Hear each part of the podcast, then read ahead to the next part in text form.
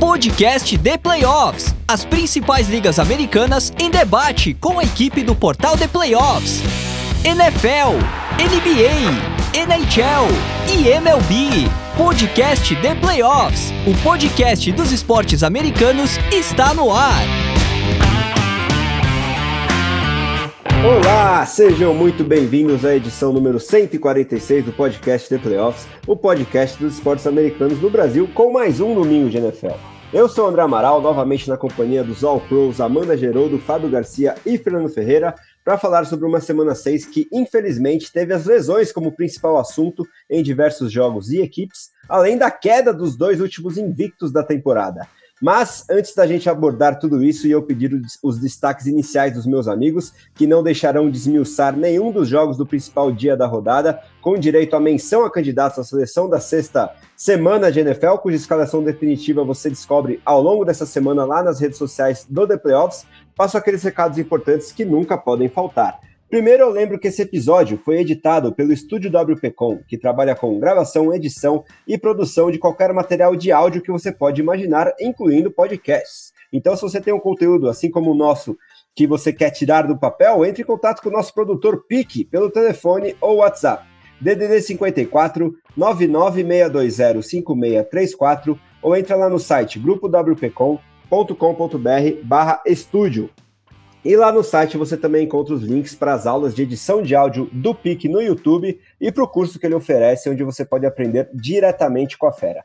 Siga a gente no Spotify, no Apple Podcast, no SoundCloud, no Deezer, no Amazon Music ou em qualquer um dos seus agregadores ou aplicativos de podcast favorito, sem esquecer de deixar aquela avaliação de 5 estrelas onde isso é possível, por exemplo, no Apple Podcasts e no Spotify, porque ajuda demais aí o nosso trabalho a alcançar o maior número de pessoas possível. Temos também os grupos de WhatsApp para você discutir a NFL ou qualquer outro esporte das principais ligas americanas com outros fanáticos pelo assunto. Então, se você quiser entrar em um ou mais desses grupos, é só mandar uma mensagem para DDD 11 94666 8427 que o nosso Big Boss Ricardo Pilat te encaixa aí no grupo de NFL, MLB, NBA ou NHL. Dito isso, hora do meu bom dia, boa tarde, boa noite para parte da nossa bancada, já que Fábio Garcia, sempre muito solicitado, está um pouquinho atrasado na gravação de hoje e estamos inclusive voltando às origens, já é intervalo aqui do Sunday Night Football entre Bills e Giants, por enquanto Nova York vencendo aí os donos da casa, esse será o último jogo aqui das nossas análises, mas quero o destaque inicial de Fernando Ferreira, primeiramente, meu grande amigo é, que está sofrendo, assim como eu, com a ausência do seu quarterback jovem, no seu caso, um calor que prometia demais. E hoje, infelizmente, né, já se sabia que o Anthony Richardson não jogaria contra os Jaguars, mas saiu notícia de que provavelmente ele ficará de fora de todo o restante da temporada e você vai ter que aguentar o Gardner Minshew por mais vários jogos, né, Fê? Dito isso, quero o seu destaque inicial hoje, sendo ele os Colts ou não. Bem-vindo novamente ao nosso domingo de NFL. Obrigado, André. Boa noite para você, boa noite para a Amanda, boa noite ao Fábio, boa noite a todos. Um olá ali a todos os nossos caríssimos ouvintes, né? Pois é, André.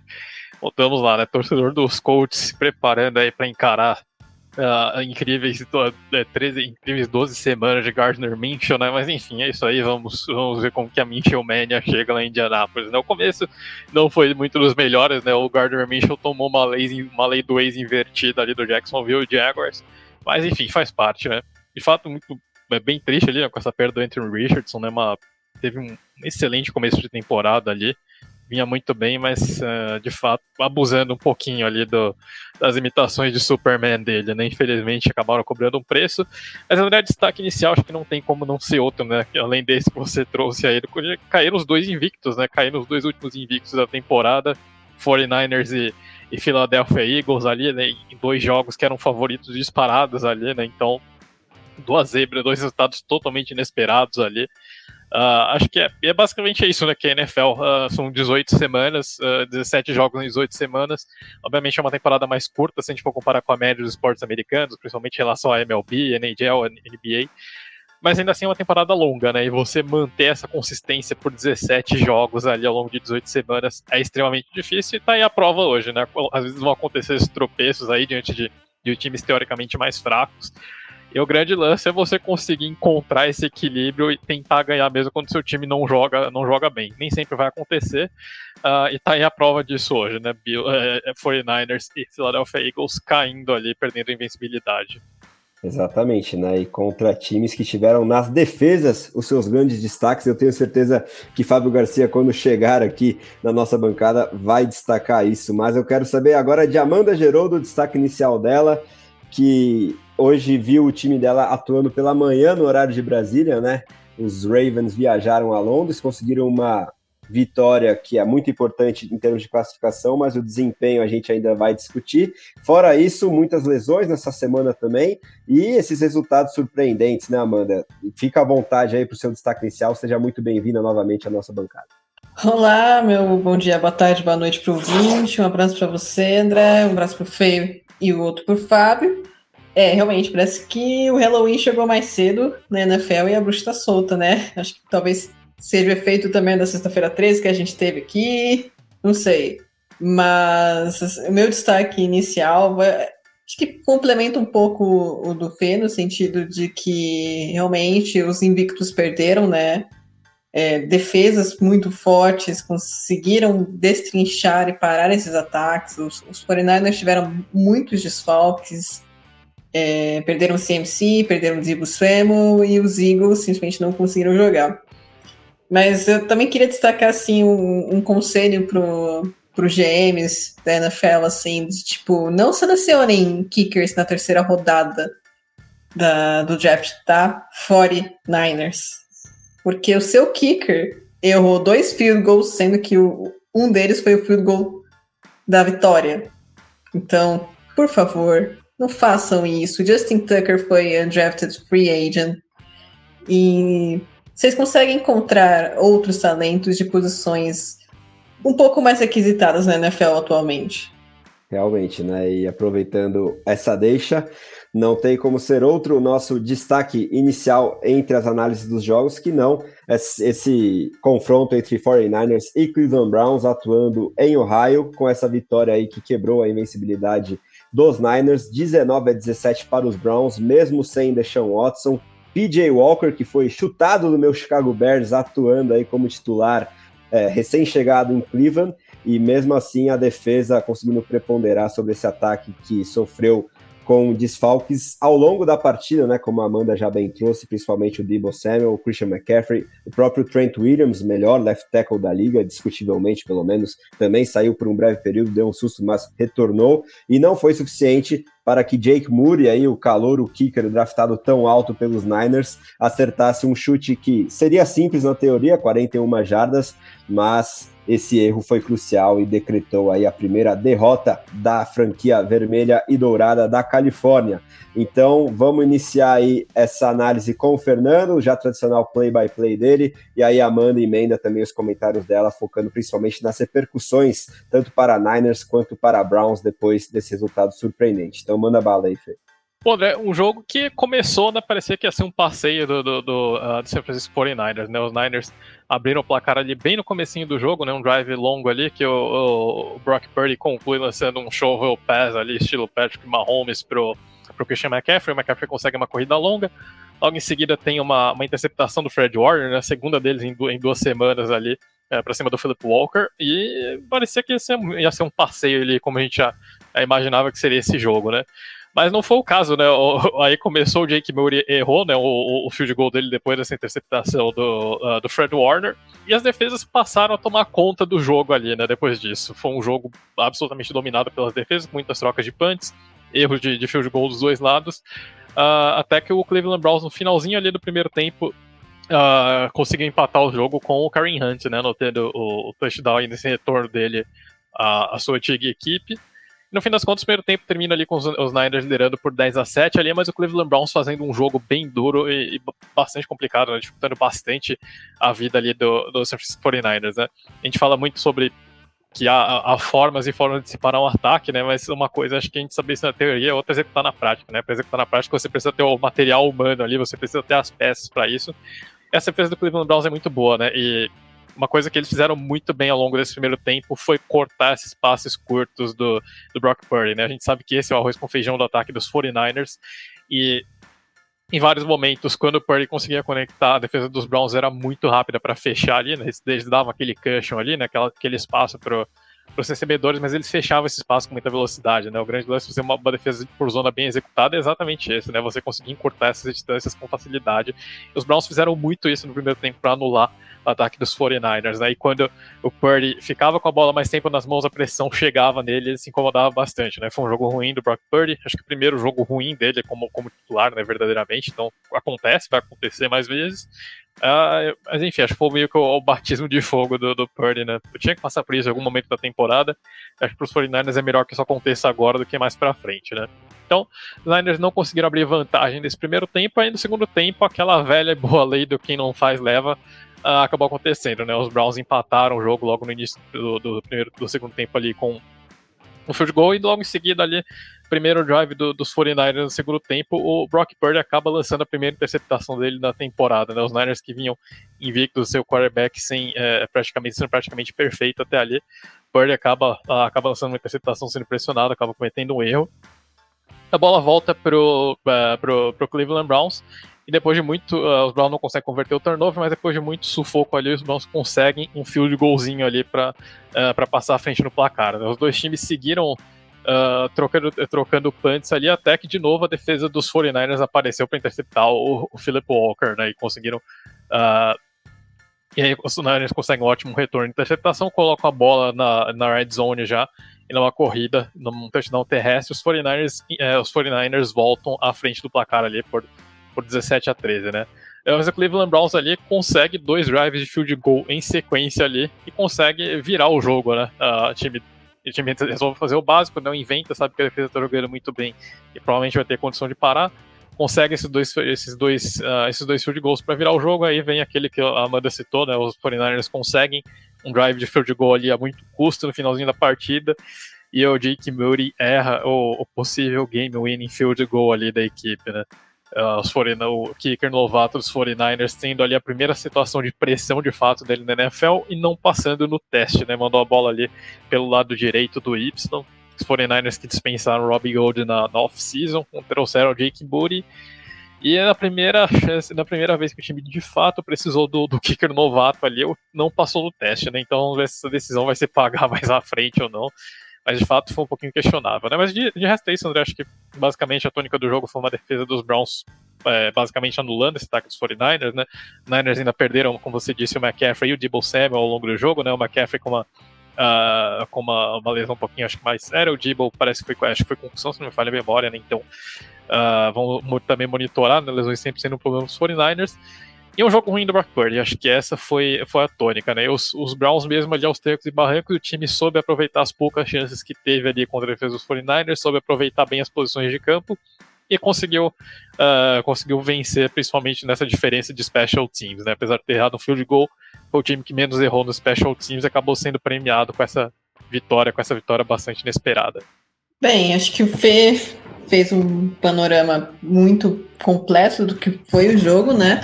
Assim, confronto contra a EFC Norte, acho que essa vitória foi o, uma clássica vitória de um time da EFC Norte. Então, defesa muito agressiva, jogando com muita energia.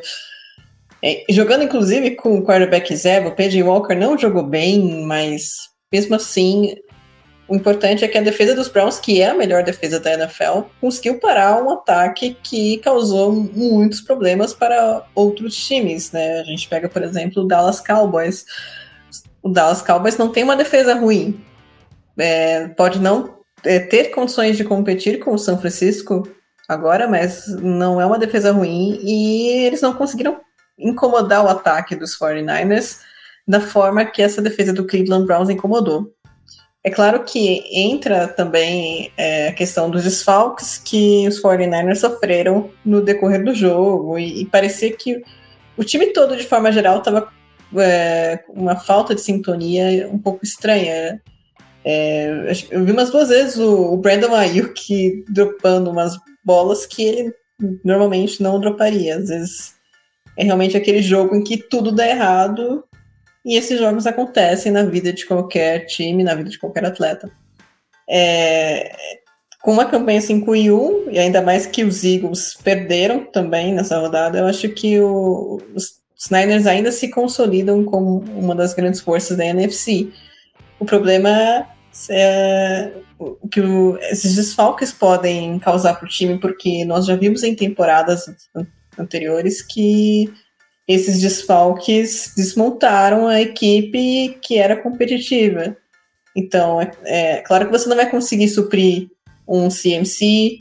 Claro que você não vai conseguir suprir um Debo Samuel, mas quais são as alternativas que você pode encontrar nessas partidas, né? E o, o Brock Purdy, ele vai ter que provar que realmente ele é o brocador, né? Que ele tem o talento sim para comandar um time de NFL, ser titular, e não apenas porque ele é um bom game manager, mas sim porque ele consegue extrair o melhor dos seus recebedores. É, a diferença entre um quarterback bom e um quarterback de elite na NFL é essa. O quarterback de elite ele vai extrair o melhor de seus recebedores em qualquer situação, até porque ele entende que é, nem sempre você vai ter as melhores peças à disposição, infelizmente. A gente vê isso no Kansas City Chiefs, que uma Mahomes ganha um Super Bowl tendo ninguém além do Travis Kelsey no, no grupo de recebedores na, na temporada passada.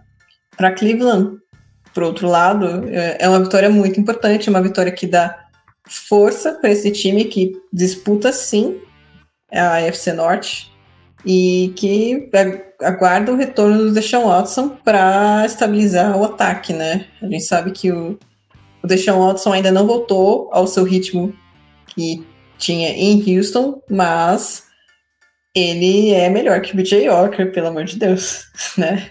É, o BJ Walker não tem condição de ser titular na NFL. Os Browns ganharam essa partida não por causa dele. Ele até tentou colocar a vitória em risco, mas os 49ers eles não souberam aproveitar as oportunidades que tiveram para para ganhar o jogo, né? Assim, é, é, de novo aquela questão de special teams faz toda a diferença, cara. O Jake Moody errou dois field goals, isso são seis pontos. É muita coisa em um jogo de NFL. E é muita coisa, se você for pensar, que a pretensão dos 49ers é chegar nos playoffs, é ganhar a NFC e ir pro Super Bowl. Seis pontos que você perde no Special Teams é muita coisa em um jogo de pós-temporada. Você não pode se dar o luxo de perder seis pontos por erro de, de field goal. Se ainda fosse um field goal assim, fossem field goals assim, 60 jardas, 55, eu até entendo porque são field goals mais difíceis, né? Mas daí um field goal de 41 jardas é um, é um chute que todo kicker de NFL tem que acertar com consistência, tá? Então, eu acho que o, o Jake Moore é calor, ainda tem bastante tempo para se desenvolver, para é, até lidar melhor com a pressão, que é você ter que chutar o field goal da vitória. Mas é um, uma situação que precisa ser acompanhada de perto pelos, uh, pela comissão técnica dos 49ers, porque isso pode ser importante lá na frente. Sem dúvida, né? Ainda mais para um kicker draftado tão alto. No momento em que chega a nossa bancada, Fábio Garcia, ele que é um homem muito atribulado, cheio de compromissos, hoje chegou um pouquinho atrasado, mas há tempo de dar seus pitacos aí sobre esse Browns e Niners. E o que mais você quiser no seu destaque inicial de hoje, Fábio, seja muito bem-vindo novamente à nossa bancada do Domingo de NFL. Então, uma partida de bastante surpresa, na verdade, né? É, primeiramente, chegando atrasado, não cumprimentando, já vai ficar feio, né? Então, bom dia, boa tarde, boa noite, nosso ouvinte, para meus companheiros aqui de bancada. É... Eu acho que foi um jogo bem surpreendente, assim, porque o... ninguém esperava que os 49ers eles fossem é, encontrar alguma dificuldade contra um Cleveland Browns que está sem o quarterback titular e ainda não conseguiu estabelecer o jogo terrestre de verdade, né? Depois da lesão do Nick Chubb mas na verdade a, a, defesa ela manteve o time no jogo o tempo inteiro. Né? A Amanda falou dos erros do Jake Mood, que para ele são uma novidade, então ele vai ter que ele vai ter que lidar com isso. Ele era um kicker muito seguro em Michigan e e eu acho que vai, ele vai ter que lidar melhor com esse peso, né? E aí eu, a, a, Amanda ela tava falando sobre a questão é, de, de pós-temporada, né? E a gente, a gente vai lembrar o, o Rob Gold, que era o antigo kicker dos 49ers, ele tinha um aproveitamento absolutamente excelente na pós-temporada, né? Então realmente é uma mudança de paradigma que tem que ser corrigida antes dos jogos de janeiro, porque é, o field goal decide, decide título, decide, decide vaga, isso vai ser bem importante. É, é, absolutamente surpreendente como o ataque dos, dos 49ers derreteu hoje, e aí tem que ficar de olho, acho que muito mais nas lesões do que essencialmente no, desem, no desempenho em si.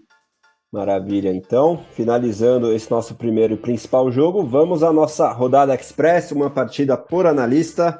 Lembrando que nessa semana 6 tivemos dois times folgando na chamada bye week, né? O Green Bay Packers e o Pittsburgh Steelers. Para começar, vamos em ordem cronológica, né, Amanda? Com o jogo que aconteceu em Londres, na manhã do horário de Brasília, envolvendo o seu Baltimore Ravens, vencendo o Tennessee Titans 24 a 16. Dois representantes aí dos Ravens na nossa possível seleção que terá a escalação definitiva divulgada ao longo da semana nas nossas redes sociais do The Playoffs. E para não deixar passar, parece que todos os jogos terão é, pelo menos uma é, lesão aí de mais relevância. Dessa vez foi do Ryan Tannehill do lado dos Titans, né? Ele que já não vinha sendo grande diferencial, mas mostrou que ainda é o titular lá em Tennessee muito porque a concorrência não é das melhores, né? Você vai ter muito o que comentar aí sobre Malik Willis, mas também sobre os seus Ravens, que apesar da vitória ainda tem que mostrar mais desempenho. Fica à vontade para analisar esse jogo, mano.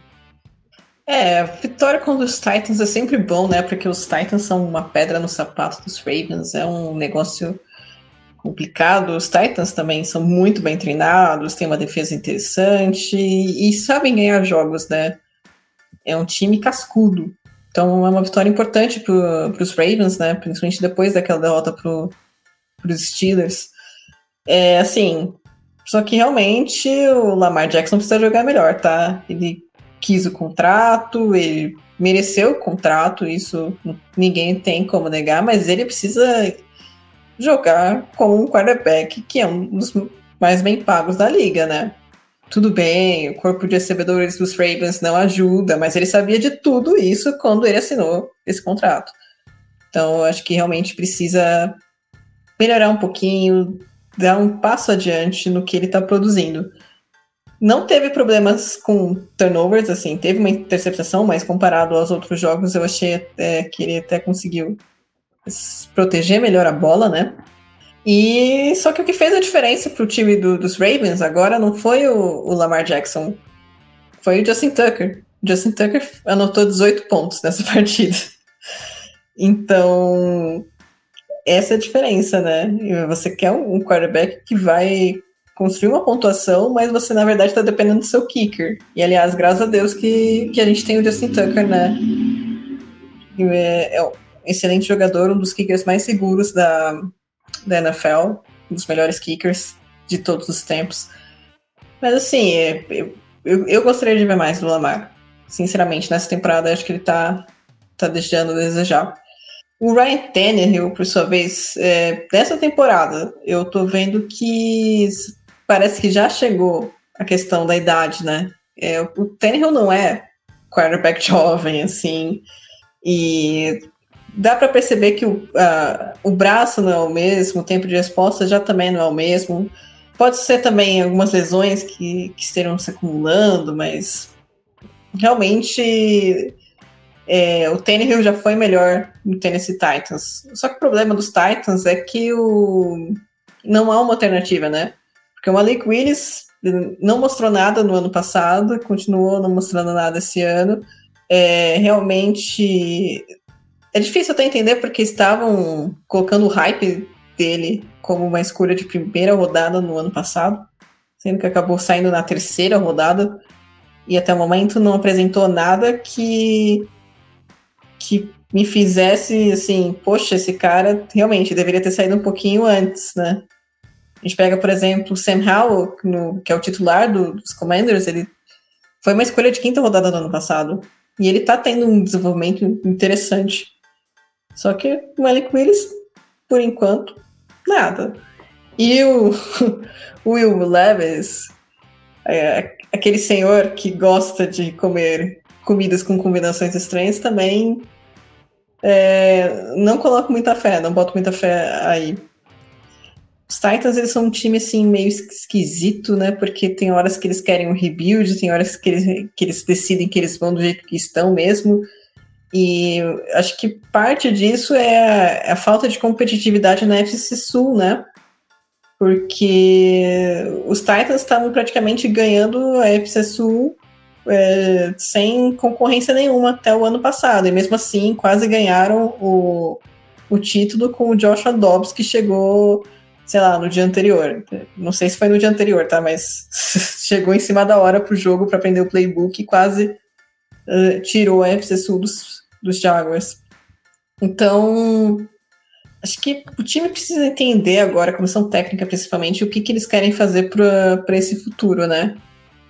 É, qual que é o projeto, já que o Ryan Tannehill já está chegando no final da, da sua história ali com os Titans, provavelmente, o, o que, que vem? depois dele, né? Vai desenvolver o Malik Willis, vai desenvolver o Will Levis, o, o que o que, que tem para ir. Do jogo, assim, é, o jogo começou com uma sequência de três field goals. Na verdade, teve field goal pra caramba nesse jogo, porque o Justin Tucker ele fez 18 pontos e ele teve um extra point bloqueado. Então foram seis field goals só dos Ravens. É, e aí a gente já vê a falta de, de eficiência do, do Lamar na red zone, né? O que pode ser um problema, porque contra times grandes você não chuta field goal, você precisa anotar touchdown.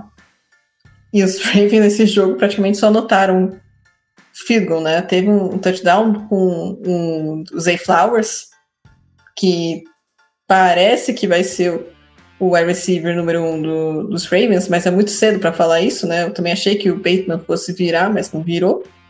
É, eu acho que os, os Ravens têm um, uma carência, assim, nessa posição. Acho que é, é, até questão de identificar talento. Os Ravens não sabem identificar um, um bom wide receiver, ou então eles não têm é, a ousadia de subir no draft para pegar um wide receiver bom. Mas vamos ver se vai virar com, com Flowers, né? teve esse touchdown, que teve extra point bloqueado. E os Ravens anotaram mais um field goal para fechar o primeiro tempo 18 a 3. Então foram. Teve seis pontos do touchdown e mais quatro field goals. E além dos field goals, do field goal dos Titans. Praticamente só o Justin Tucker trabalhou. No, na volta do segundo tempo, teve outro field goal dos Titans, e aí o, o, Lamar Jackson colocou o Tennessee de volta no jogo, lançando uma interceptação pro, pro Sean Murphy Bunting. E é, aí o, os Titans eles contabilizaram esse turnover numa corrida de, de 15 jardas do Derrick Henry, que jogou bem apesar, da, apesar das dificuldades ali da, da linha ofensiva dos Titans contra a linha defensiva do, dos Ravens. Inclusive o nosso é, IDL, né, o nosso defensor que fica na parte interior da linha, é o Justin Madubuik, do, de Baltimore. Teve uma partida super interessante, teve dois sacks, vários tackles, várias jogadas assim que produziram jardas negativas para o ataque de Tennessee, então a gente incluiu ele na nossa sugestão de time da rodada. E aí foi a vez do, do Ryan Tannehill lançar uma interceptação pro, pro Dino Stone, e, de novo, o Justin Tucker foi lá e contabilizou o turnover para deixar o placar 21 a 13. Tucker ainda chutou mais um field goal e os Titans fecharam o jogo com outro field goal. Então, basicamente, foi um, uma partida de field goals entre, no, entre Baltimore e Tennessee em Londres. Isso me assusta um pouco, porque o ataque dos Titans ele é meio ruim, né? Mas o ataque dos Ravens eu achava que seria um pouquinho melhor, um pouquinho mais efetivo. Boa, mano. E se você me permite dar o pitaco aí sobre os recebedores de Baltimore, eu sei que eu já me animei com o Bateman também em algumas ocasiões no passado e ele tá queimando aí a nossa língua, mas acho que o Zay Flowers é diferente e esse aí vai ainda dar muitas alegrias. Hoje, inclusive, fez seu primeiro touchdown como profissional aí no primeiro é. ano dele na NFL. É, então, o, o problema do Bateman foram as lesões, né? Exatamente. Eu acho que foram é. várias lesões nesse, em sequência. É, torcer para o Flowers ser um pouquinho mais resistente, né? Sim, eu, mas eu acho que mesmo comparando aí é, talentos e potencial, teto que eles podem alcançar, acho que o Flowers é um cara que pode ser realmente diferenciado. Vamos ver se ele confirma aí essa expectativa ou não. É, ele é bem dinâmico e eu, eu acho que o, o, Bateman ele corre bem rotas, né? Mas talvez para ser um recebedor número um, é, precisaria além disso o foco dele poderia ser melhor também. Um drop hoje deu mais mostra em relação a isso. Vamos ver se é por aí mesmo. Agora, Fabio, vamos falar sobre um dos jogos mais interessantes aí da rodada, um dos mais aguardados. Confirmou é, o equilíbrio esperado, mas talvez nem tantos pontos no placar como as próprias casas de aposta esperavam. De qualquer forma, tivemos mais uma vitória desse Cincinnati Bengals em plena recuperação não só na classificação, mas no seu quarterback, seu principal jogador disparado de contrato renovado, Joe Burrow assustou demais em setembro em termos de saúde e disponibilidade, mas os últimos dois jogos parece que aquela preocupação com a região da perna ali, né, da panturrilha, salvo engano, mais especificamente, tá sendo deixada para trás. Jamar Chase está vindo junto nesse embalo também. E jogando em casa, eles venceram o Seattle Seahawks vindo de descanso de bye week por 17 a 13. O que, que você tem para gente sobre essa partida?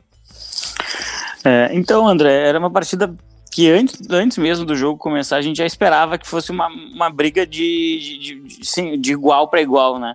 É, acho que no papel é, as pessoas tendem a concordar que o Cincinnati Bengals é um time um pouco melhor, um pouco acima do, do que o Cincinnati Bengals, do que o, perdão, o Cincinnati Bengals é um time melhor do que o Seattle Seahawks, né? No, pelo menos no papel. Só que a questão de treinador, para mim, acaba igualando um pouco uh, essas duas equipes. Acho que se o jogo fosse em Seattle, talvez a história fosse um pouco diferente.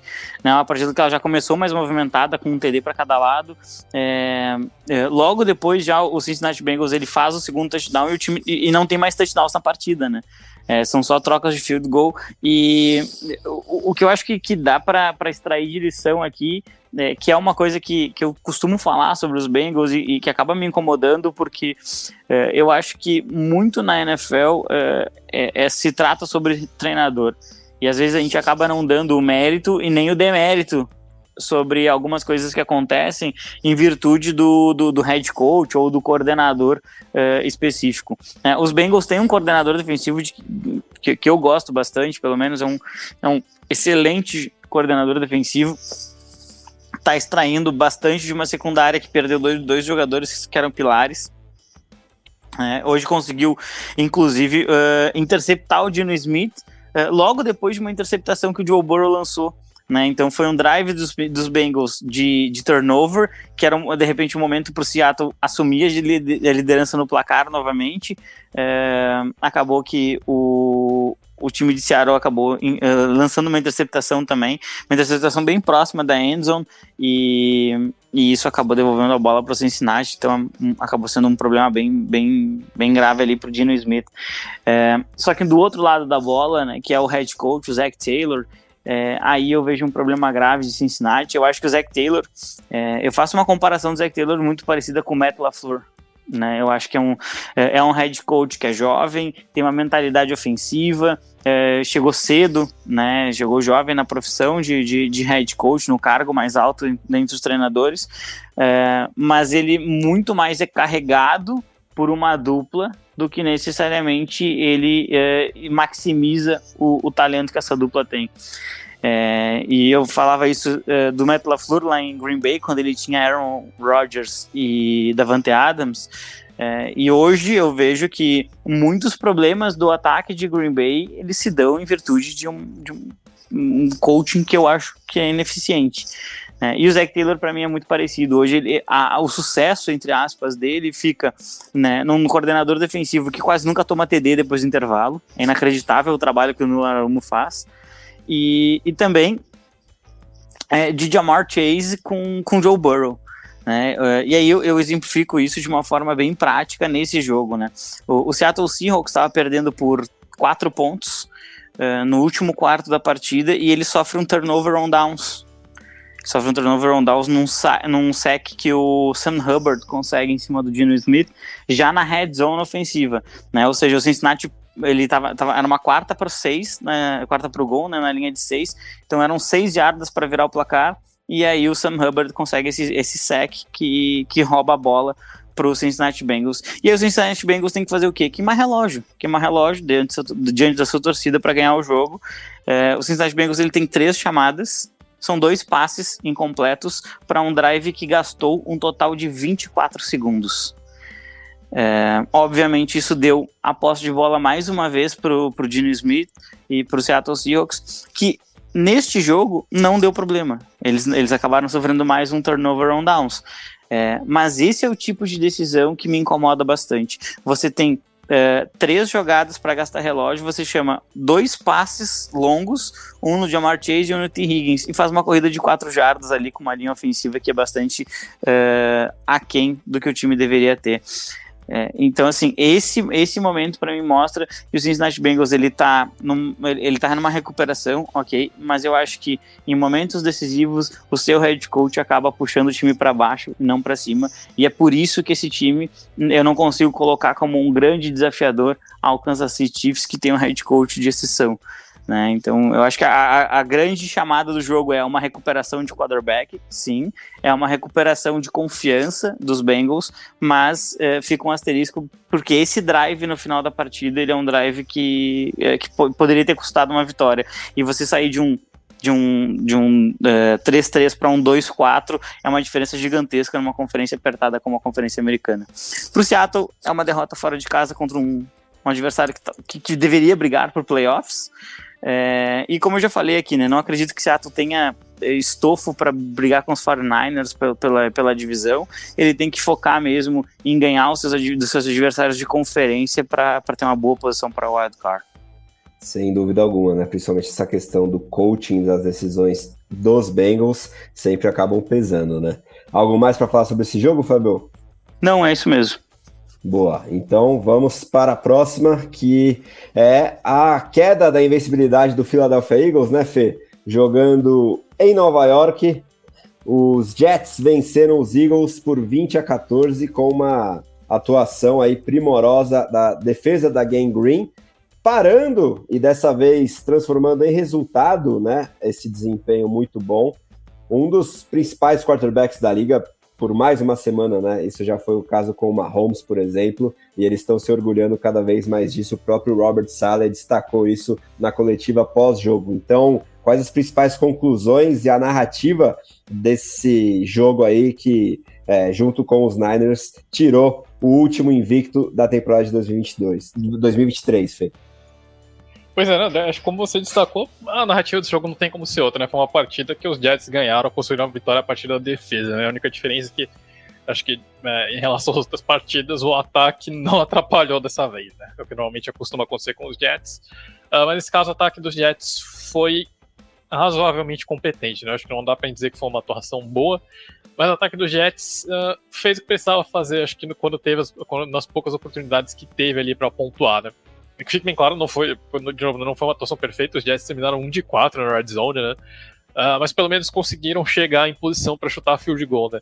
E, aliás, é um ponto importante, né? Acho que apesar da gente destacar, né, que de fato foi uma vitória construída a partir da defesa, que isso não há como, isso a gente não tem como negar.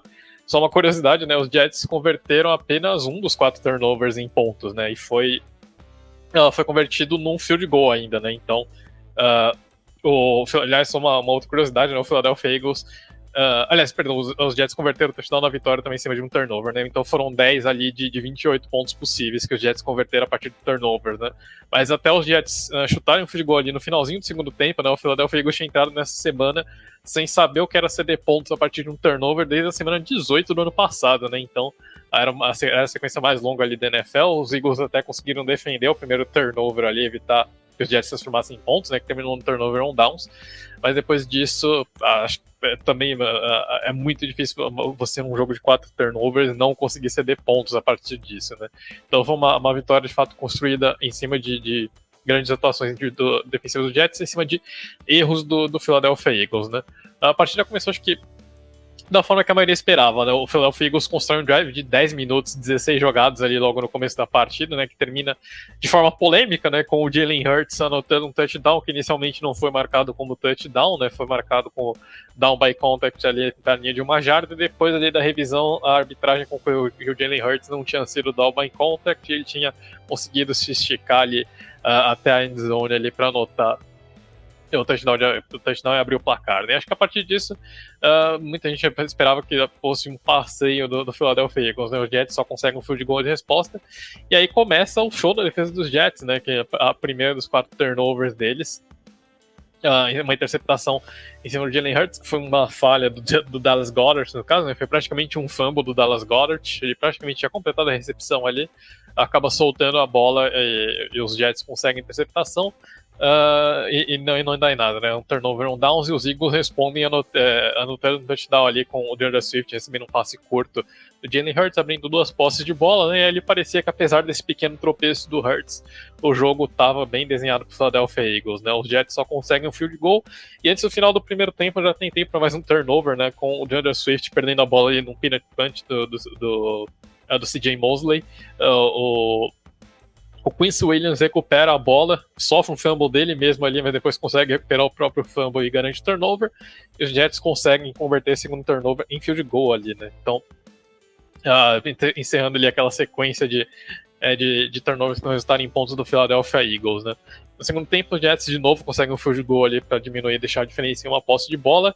E aí vem a, mais uma interceptação de Jalen Hurts, né? Uh, essa tem uma interceptação, uma falha de leitura dele, que acabou ele numa, num passe por Devonta Smith, a bola, a bola, acaba saindo muito longa ali, interceptado, mas que de novo também não dá em nada, né? Os Eagles vão lá e forçam um punch, e aí acho que é um dos lances decisivos do jogo, né? O Jake Elliott erra um field goal de 37 jardas ali, né? Um field goal dentro da linha de 40, né? O que, a, é, como a Amanda destacou, acho que hoje em dia é obrigatório para os kickers, né? Acho que a gente não está mais naquela época que goal de 40 jardas eram considerados longos. Então, uh, e aí os Jets também não aproveitam essa chance, mas no finalzinho da partida, uh, acho que depois de muita insistência, o, o, New York Jets finalmente é recompensado, né? O Jalen Hurts tem mais uma interceptação, né? Essa daí numa falha, uma falha de princípio de jogo dele, né? Ele tenta, ele acaba sendo pressionado, fica, contra, fica com o pé de apoio invertido ali, tenta fazer o passe totalmente desequilibrado, ele descobre que ele não é o Patrick Mahomes para acertar esse tipo de passe, a bola acaba saindo um pato morto ali, um underthrow muito feio, os Jets aproveitam, conseguem essa interceptação, e ali uh, um bom retorno, coloca a bola praticamente na boca da endzone ali, uh, e aí o Brice Hall consegue anotar o touchdown da virada, que foi também o touchdown da vitória ali do New York Jets, né? Então, um jogo que os Jets dominaram a defesa, dominaram defensivamente, acho que é, mostrando um pouquinho do caminho contra o Philadelphia Eagles, né? É, principalmente uh, é basicamente selar o Jalen Hurts dentro do pocket, né? Tentar fechar ao máximo aquelas saídas para evitar os scrambles dele. E quando o Hurts é obrigado a funcionar como um quarterback mais uh, normal, mais tradicional, a gente sabe que o jogo dele é quando o jogo dele desanda, né? Os Jets conseguiram fazer isso funcionar, conseguiram, uh, principalmente a secundária dos Jets, né? Que estava desfalcada Uh, também teve uma boa atuação, limitou bastante uh, o, o, AJ Brown e o Devonta Smith ali. Então foi um jogo bastante com, extremamente completo no New York Jets, né? um plano defensivo muito bem elaborado, limitando o jogo terrestre do Philadelphia Eagles, né? obviamente tirando aquelas RPOs que são absolutamente letais do Jalen Hurts, né? Uh, enfim, os Jets conseguiram basicamente anular todos os pontos fortes do Philadelphia Eagles que pô, nenhum time, pouquíssimos times tinham conseguido até hoje, né? Não à toa que essa daí foi só a segunda derrota do time do, de Philadelphia com o Jalen Hurts como titular né, na temporada regular, uh, desde o ano passado, né? A outra tinha sido aquele Monday Night contra o, Washington Commanders, né? Então, o New York Jets, enfim, fez uma partida absolutamente exemplar. E eu acho que o único porém ali que fica são os erros mentais. Os Jets abusaram bastante de erros mentais nesse jogo, né? O time várias vezes matou drives importantes, né? Teve um drive no ataque que o, o, Zach, o Zach Wilson conecta, era uma free play, né? Tinha sido um offside contra a defesa dos Eagles. O Zach Wilson conecta um passe longo ali com o Garrett Wilson. Os Jets teriam a bola praticamente ali dentro da linha de 10 jardas, seria uma primeira pro gol ali.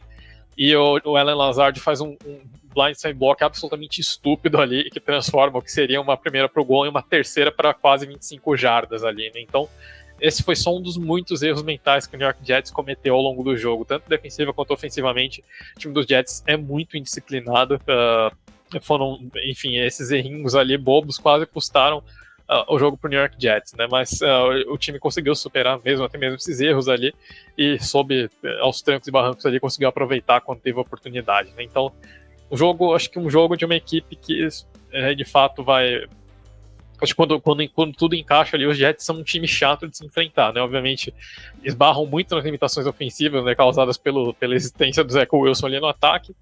Mas uh, acho que quando, quando o time dos Jets, quando o ataque dos Jets não prejudica, é, o time tem condições de ganhar de, de adversários mais, teoricamente mais fortes, né? Então, não sei se a gente vai ver os Jets nos playoffs, mas acho que é um caso semelhante ao Cleveland Browns. Eu acho que são um time chato de se enfrentar e que em um bom dia eles podem tirar jogos de times mais fortes, né? Então é aquele jogo ali que você sempre tem que deixar marcado na agenda e estar tá bem preparado, porque podem acontecer upsets. Não vão acontecer sempre, mas é, em um bom dia do New York Jets, esse time ali acho que vai, vai continuar tirando joguinhos aqui ali de equipes favoritas. E pode ser um time que pode complicar indiretamente a briga pelos playoffs ali.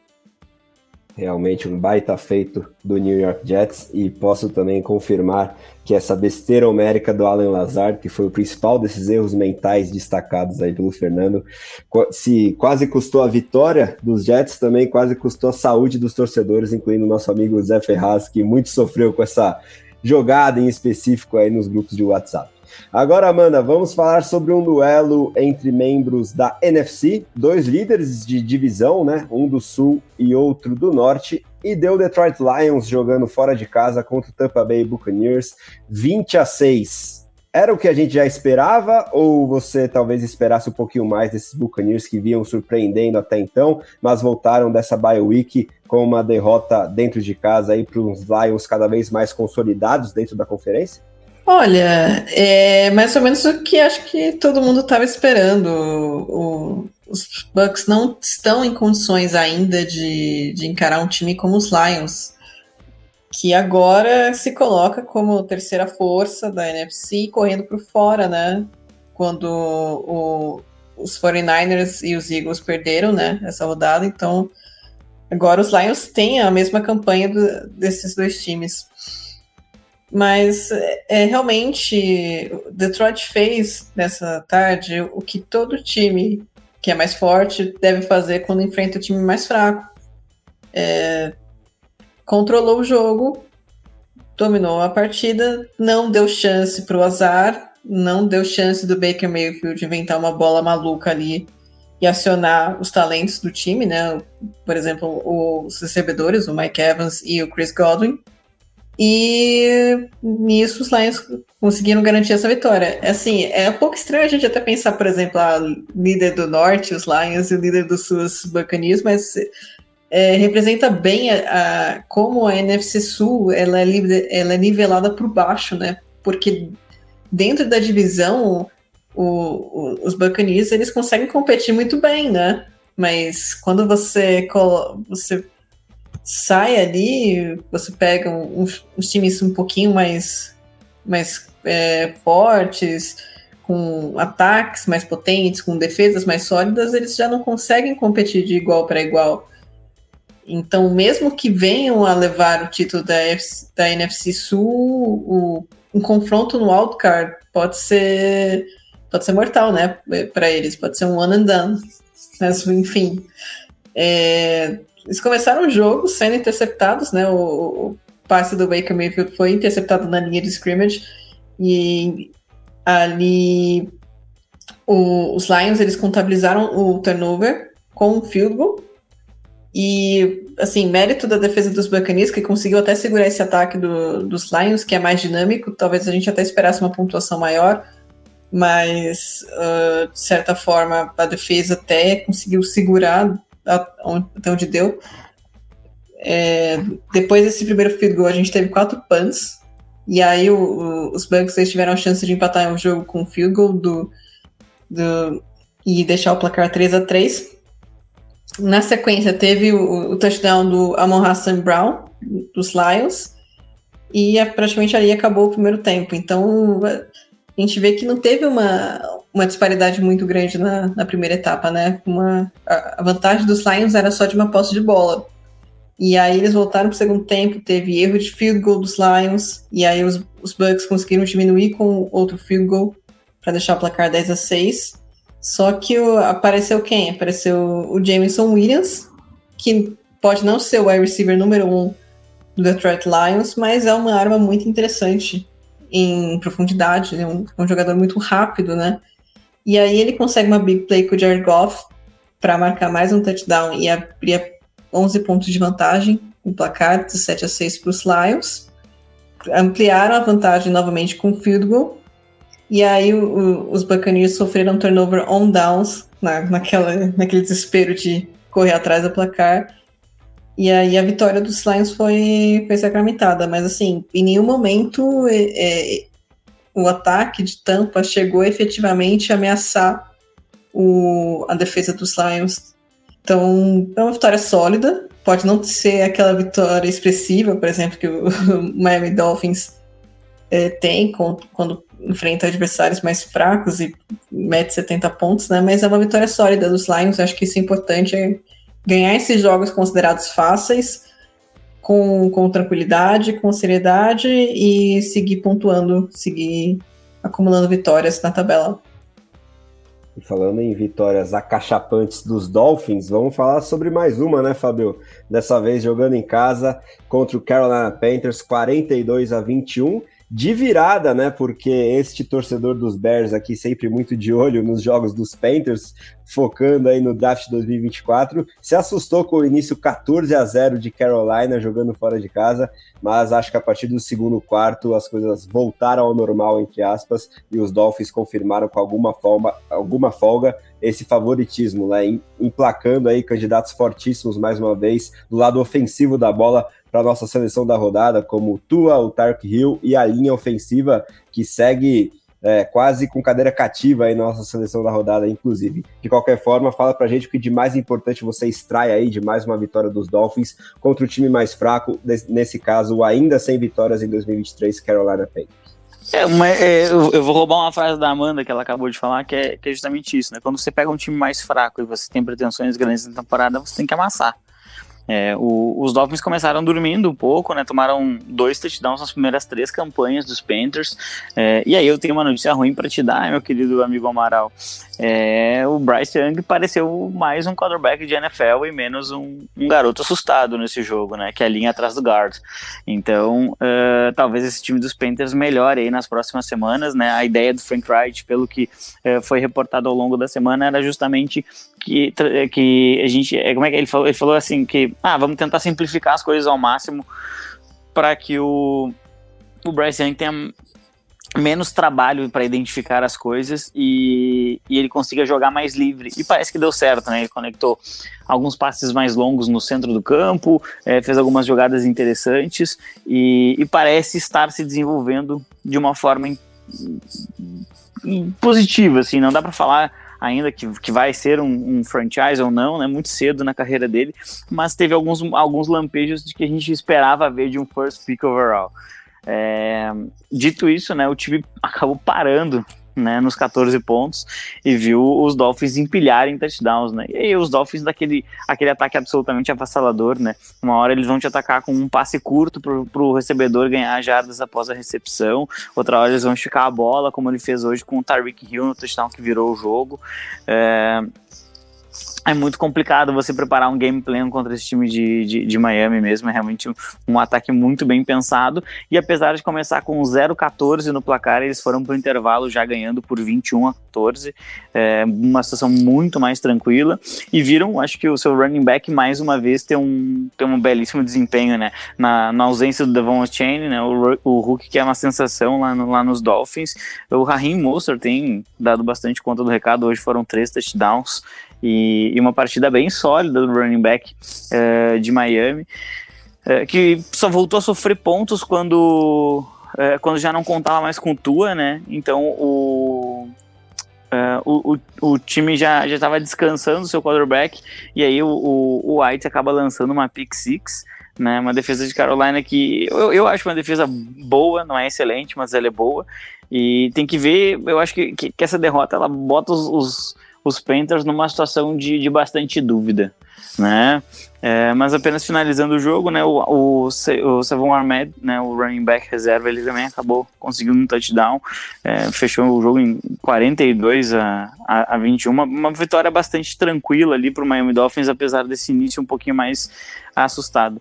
E eu acho que é, é, esse jogo ele define de uma vez por todas as pretensões de cada um e o que, que esses times podem fazer se aproximando da trade deadline, né, algo que todos nós vamos falar bastante aí ao longo do mês de outubro, uh, à medida que se aproxima o, o prazo final para trocas. É, e os Panthers, eles há muito tempo é, se fala de daqui a pouco os Panthers trocarem Brian Burns, que é um dos melhores Eds da NFL, e fatalmente renderia ali uma escolha de primeira rodada, talvez duas escolhas de primeira rodada.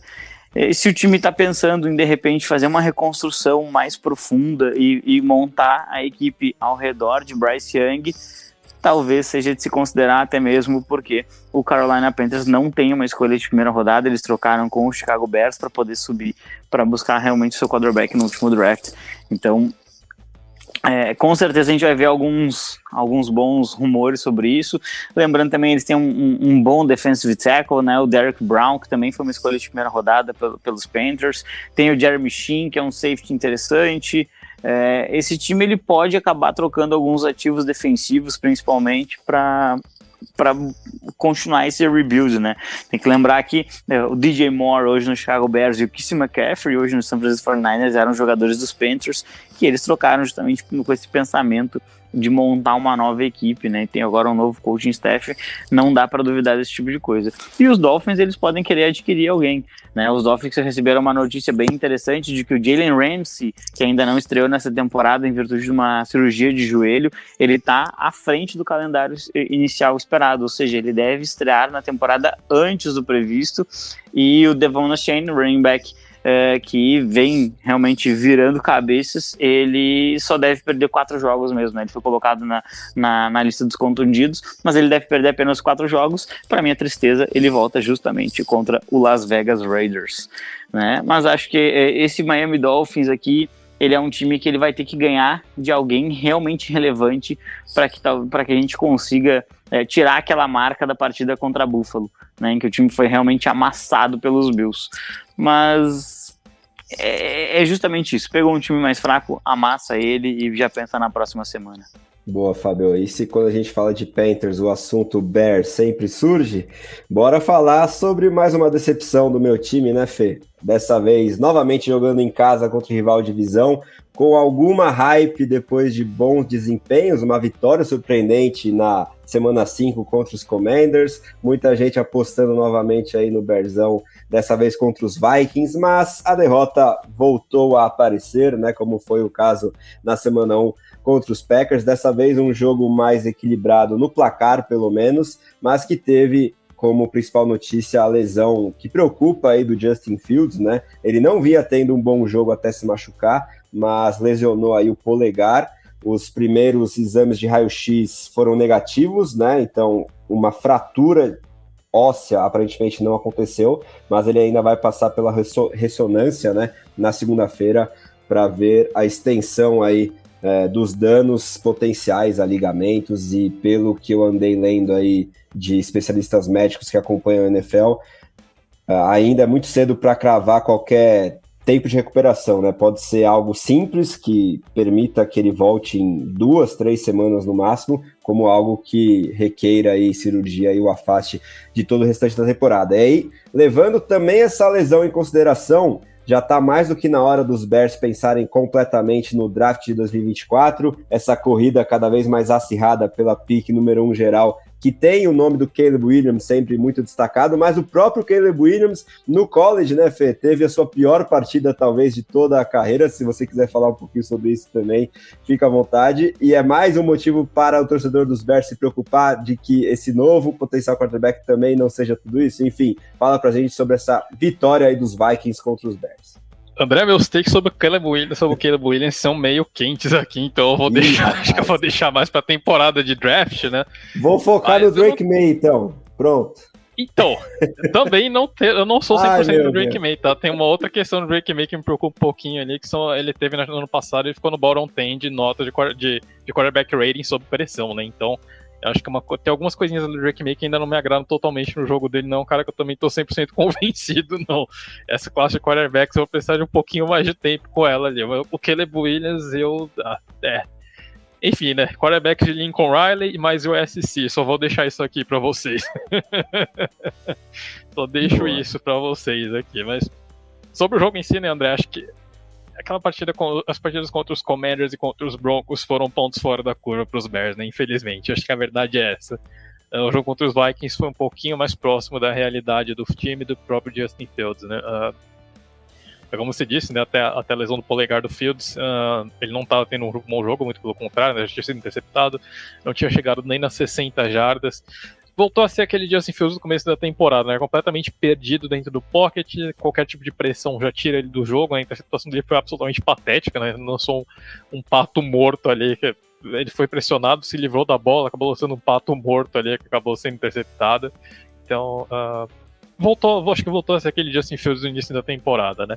E a grande questão é que o Minnesota Vikings uh, também é um time que regrediu bastante desde o ano passado e não conseguiu também criar vantagem com o Chicago Bears. Né? Então o primeiro tempo foi basicamente marcado por essa troca de erros dos dois lados, uh, até que uh, até que os, o, os Vikings, no último lance do primeiro tempo, né, o Kirk Cousins consegue conectar um passe ali no cantinho da endzone com o Jordan Addison e manda os Vikings em vantagem para a segunda etapa, né? E foi o lance ali que basicamente definiu o jogo, né? E, aliás, André, voltando né, para a interceptação do, do Fields ali, foi uma troca de turnovers, né? Que um, é, no, no drive anterior o Kirk Cousins tinha sofrido no strip sack, o que acho que deixa a interceptação do Fields ainda pior, né? Era, os, os Bears estavam em posição de pontuação já, os Bears estavam pertinho da, da red zone dos Vikings, e aí o Justin Fields sofre, se, se desliga o cérebro, né? tira o cérebro ali para lavar e sofre um turnover absolutamente ridículo, né? Então enfim, é, é, o tipo de coisa que acontece com frequência com o Justin Fields, que acho que me convence que o Chicago Bears provavelmente não tem mais esperança de vê-lo se transformando em um quarterback de elite na NFL. Uh, é, o Justin Fields, ele claramente ele não tem aquele relógio interno, né? Ele sofre muito para tomar decisões, e essa foi mais uma vez dessas. Então, uh, enfim, acho que a grande questão é que os Bears deram azar de ter uma escolha em um draft que não me agrada tanto assim, pelo menos não estou pro draft, não me agrada tanto assim, né? Mas vamos ver. Uh, e aí, depois disso, no segundo tempo, os Vikings uh, terminam de completar ali, né? O time é, é, é, os Vikings terminam completar a vitória ali, né? O, o time o, o Field seleciona entre o Tyson Bagent e o Tyson Bagent sofre um, um, um strip sack que acaba virando o scoop and score ali dos Vikings para basicamente matar o jogo, né? Finalzinho, os Bears até deram um susto nos Vikings, né? O Tyson, o Tyson Bagent conseguiu conduzir um drive de touchdown ali, depois ele conectar dois passes longos com o, o DJ Moore, né? Dois passes milagrosos, duas recepções absolutamente milagrosas ali do, do DJ Moore, um deles, né, num pato morto do, do backup do, dos Bears ali, o, o Moore conseguiu transformar num ganho de mais de 20 jardas ali.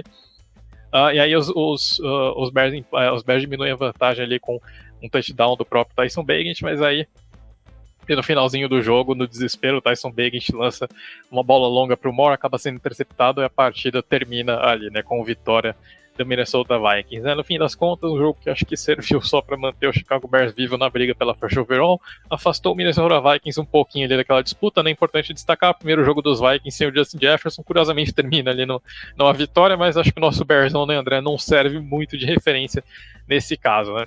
A atuação defensiva sólida dos Vikings, mas contra um dos ataques mais inoperantes da NFL. Então, no fim das contas, um jogo que acho que não, não tira grandes positivos também para Minnesota Vikings. Né? Acho que é mais aquela vitóriazinha ali para dar uma dar uma empolgada, dar uma, a, dar uma alegrada na temporada, né? Os Vikings têm sido uma das decepções do ano até aqui. Pelo menos o time tem alguma coisa para se alegrar ali depois de ter uma, uma semana depois de ter perdido o principal astro do time ali, né? Então, acho que pelo menos um ponto positivo teve, né? Agora, né, vamos, vamos ver né, se o, o, o, Chicago Bears, qual, qual das duas escolhas dos Bears que vai acabar na first overall, se vai ser a própria escolha ou se vai ser a do Carolina Panthers. Mas eu acho que, francamente, Chicago Bears está entre os favoritos, sim, para essa, essa primeira escolha. Se o, o Denver Broncos não, uh, não se animar um pouquinho mais nessa briga, eu acho que o Chicago Bears ainda segue, uh, ainda segue como favorito para ter, essa, ter essa primeira escolha ali e ver em qual dos dois quarterbacks que eles vão querer gastar, né? Mas pessoalmente não tenho muita empolgação ainda com nenhum dos dois ali. Complicadíssima a nossa situação.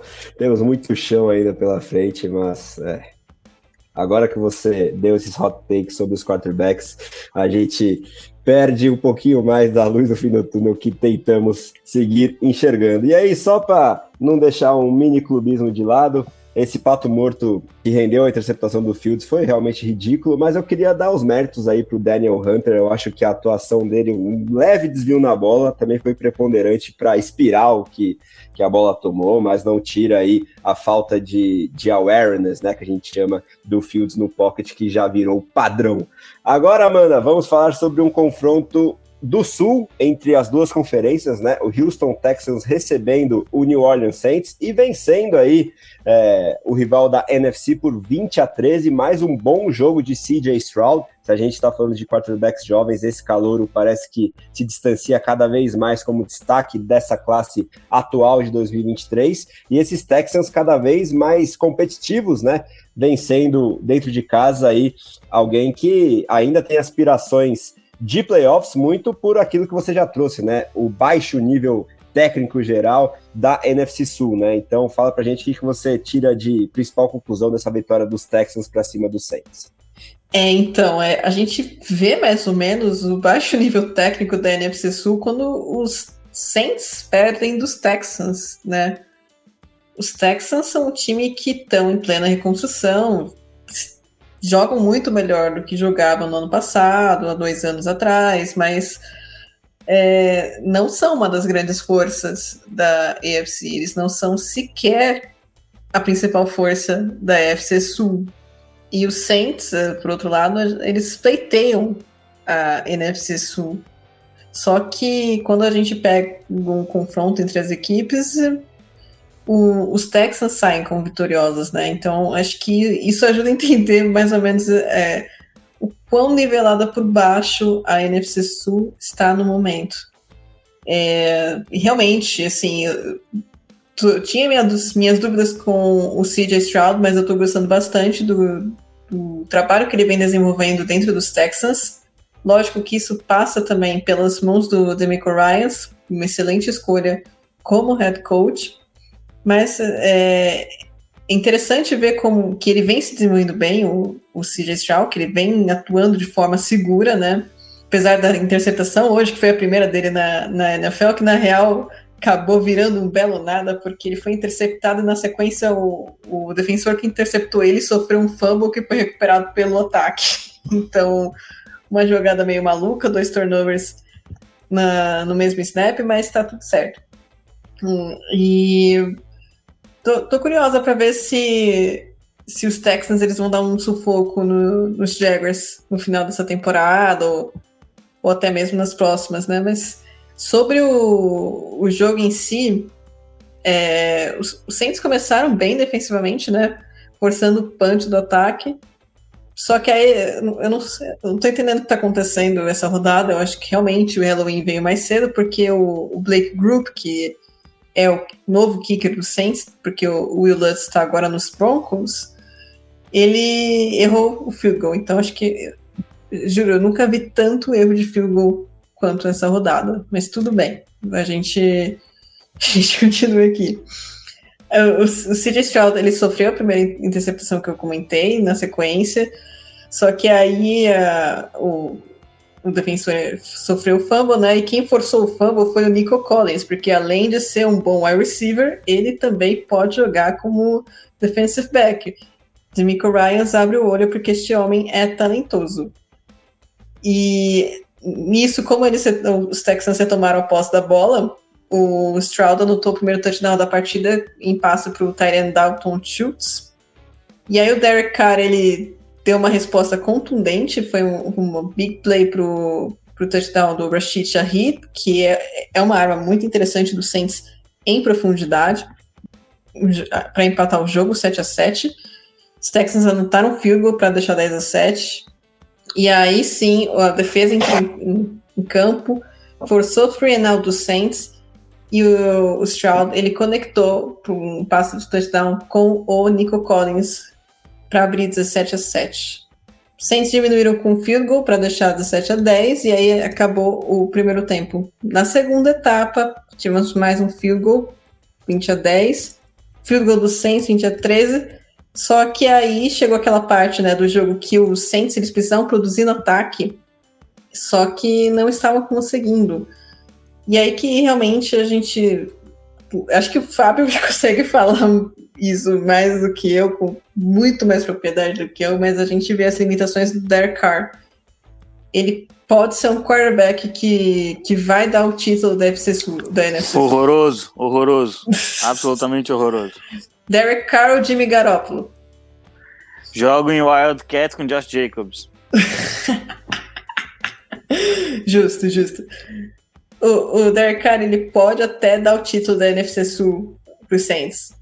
Mas, assim, na hora H falta alguma coisa, falta uma pimenta, uma intensidade para ele conseguir mover o ataque de forma eficiente. E a gente está falando de um time que tem algumas peças interessantes. A gente tem o, tem o Alvin Kamara, tem o Michael Thomas, tem o Chris Olave, tem o Tenson Hill. Então é um time que tem umas peças muito interessantes no ataque que o, o ainda está com dificuldades para poder acionar.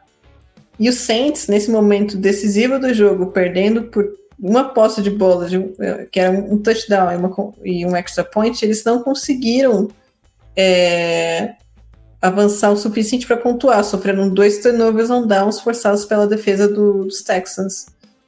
E aí que você pensa, putz, é, realmente, com talvez é, com um head coach também chamando algumas jogadas melhores, possa fazer um pouco de diferença, né? Enfim, o Saints tem um time que eu acho muito interessante, principalmente na defesa, tem umas peças legais no ataque, mas também são um time, assim como os Titans, eles são um time que precisam decidir o que querem da vida. Não dá pra. É, ah, eu vou ganhar a NFC Sul e o resto, foda-se. Não tem como. Não tem como pensar dessa forma. Ou faz um rebuild certinho, bonitinho. Ou então dá um all-in e investe realmente num quarterback de. Um, quarterback bom, né? Um, um, exemplo assim, o pessoal vai me pedejar, mas, por exemplo, o, os Rams, quando uh, eles trocaram pelo Matthew Stafford, eles sabiam que o projeto era ganhar um Super Bowl. Não estou falando que esse time do Saints possa fazer a mesma coisa com o elenco atual, tem peças boas, mas acho que tem elencos melhores, tanto na NFL como um todo, quanto na própria NFC. Mas você acha que você consegue ganhar com esse time? Então faz uma aposta mais alta. É, sabe, faça uma escolha e se comprometa com ela, porque ficar nesse meio termo que você só vai ganhar a NFC Sul, que é nivelada por baixo, acho que ninguém fica feliz, nem o torcedor. Realmente, né? Ficar nesse chamado limbo aí não é legal para ninguém, principalmente para a torcida. Pelo menos quem torce para time bem ruim, como é o meu caso, sempre tem o draft para é, ter no horizonte. Agora, Fábio, vamos falar sobre um confronto divisional da NFC Oeste envolvendo Los Angeles Rams e Arizona Cardinals, que teve aí uma vitória bem importante dos donos da casa, os Rams, por 26 a 9, né? É, Cooper Cup voltou como se nada tivesse acontecido, aparentemente, é o segundo jogo dele é, como titular depois do, dos quatro primeiros na chamada IR, né, a lista dos confundidos, e é, somando recepções e jardas à torta e à direito. E destaque também para o running back Kyron Williams, aí quase 160 jardas, um touchdown, ajudando bastante aí os Rams a confirmar essa vitória que faz com que os Cardinals finalmente caiam na real depois de um início um pouquinho mais competitivo do que a gente esperava. Agora já tem um recorde aí de apenas uma vitória em seis jogos e estão pensando muito mais no futuro do que no presente também, né, Fábio? Sem dúvida, sem dúvida. Os Cardinals estão jogando sem quarterback. Né? Então, ter uma vitória em seis jogos já é, já é mais do que o esperado, né? Vamos ser sinceros. Era o time que é, todo mundo esperava ser o saco de pancadas da NFL esse ano, né? Porque justamente está jogando sem o seu QB, é, muitas peças se perderam nos dois lados da bola. E, e o time parecia, e, e acho que inclusive está, é, num modo de reconstrução. Mas esse jogo foi bem mais competitivo do que o placar parece, né? Uh, o primeiro tempo ele termina um 9 a 6 para Arizona, inclusive, sem touchdown de nenhum time, só uh, field goals e, e, assim, um jogo bem disputado, na verdade. Aí no, na segunda etapa vem o primeiro touchdown, que é justamente né, um passe é, muito bom do, do Matt Stafford pro Cooper Cup. Ele faz uma, uma rotinha corner, assim, no início da end zone, e mais uma out, na verdade. E, e aí ele acaba anotando o TD. É bem, é, é, bem bonita a jogada, na minha opinião, porque é, dá para ver que a, a forma como ele corre a rota acaba criando uma separação que nem todo wide receiver consegue. Ele recebe a bola já caindo na endzone para virar o placar. É, e isso dá um pouquinho mais de tranquilidade para os uh, Rams trabalharem a bola o time realmente encaixou melhor o, o, seu ataque no segundo tempo.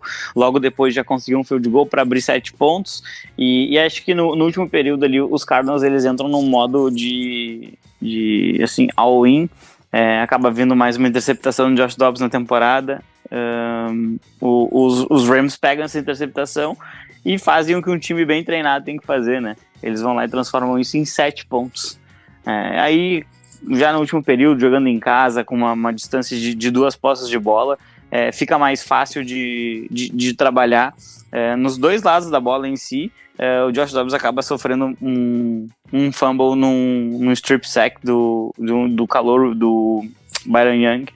É, e o jogo praticamente termina nisso. Eu acho que a, a, a, grande questão dessa partida aqui é colocar os Rams uh, numa, numa posição de daqui a pouco querer sonhar com o wildcard também não acredito que seja um time que vai poder disputar com os 49ers, né? A não ser que os 49ers comecem a acumular lesões, é difícil que outro time ganhe essa divisão. É, mas os Rams, eles veem um bom desempenho do Matt Stafford, protegeu a bola, e isso uh, é um problema para o Stafford nos últimos anos. Então é importante ver que ele não lançou uma interceptação no, no, no jogo de hoje, encontrou várias vezes o seu recebedor principal, né, o Cooper Cup. Eu sei que tem todo um hype em cima do Puka Nakua, mas o Cooper Cup é o principal recebedor dessa equipe e, e ele apareceu bastante, chegou a quase 150 jardas. É, e aí a gente vê aquele ataque bem balanceado que o Sean McVay gosta de trabalhar, né? Como você falou, o Williams chegou a ultrapassar 150 jardas, fez o TD que que encerrou a partida praticamente. É, e é uma, uma atuação sólida dos Rams, que eu acho que passaram um pouquinho mais de dificuldade do que estavam esperando, mas, como eu geralmente falo aqui, né, jogos de divisão, eles tendem a ser mais próximos do que a, a distância que realmente existe entre as equipes. E do lado de Arizona, é, é um pouco complicado, assim, né, os Cardinals, eles perderam o running back titular, eles estão sem o seu quarterback titular. É, eles não têm um recebedor número um, né? A Amanda tá aqui, ela não vai defender Marquise Brown na minha frente. E... Nunca. Justamente. É, então, assim, o, o, time tá um pouco perdido, né? A gente vê aí surgindo Michael Wilson, a gente vê uma partida ok do Trey McBride, né? Que foi um, um, um talento selecionado na segunda rodada. É, mas não tem qualidade para realmente competir nesse time. Né? Eu acho que o time ele, ele faz mais do que a gente esperava, mas ele ainda não faz o suficiente. E o Arizona Cardinals é mais uma dessas equipes aí que, se puderem trocar algum jogador perto da, da, da trade deadline, eles vão trocar assim para acumular ativos para o draft, porque esse time ele vai querer se montar nos próximos, nos próximos dois anos para realmente ser uma potência.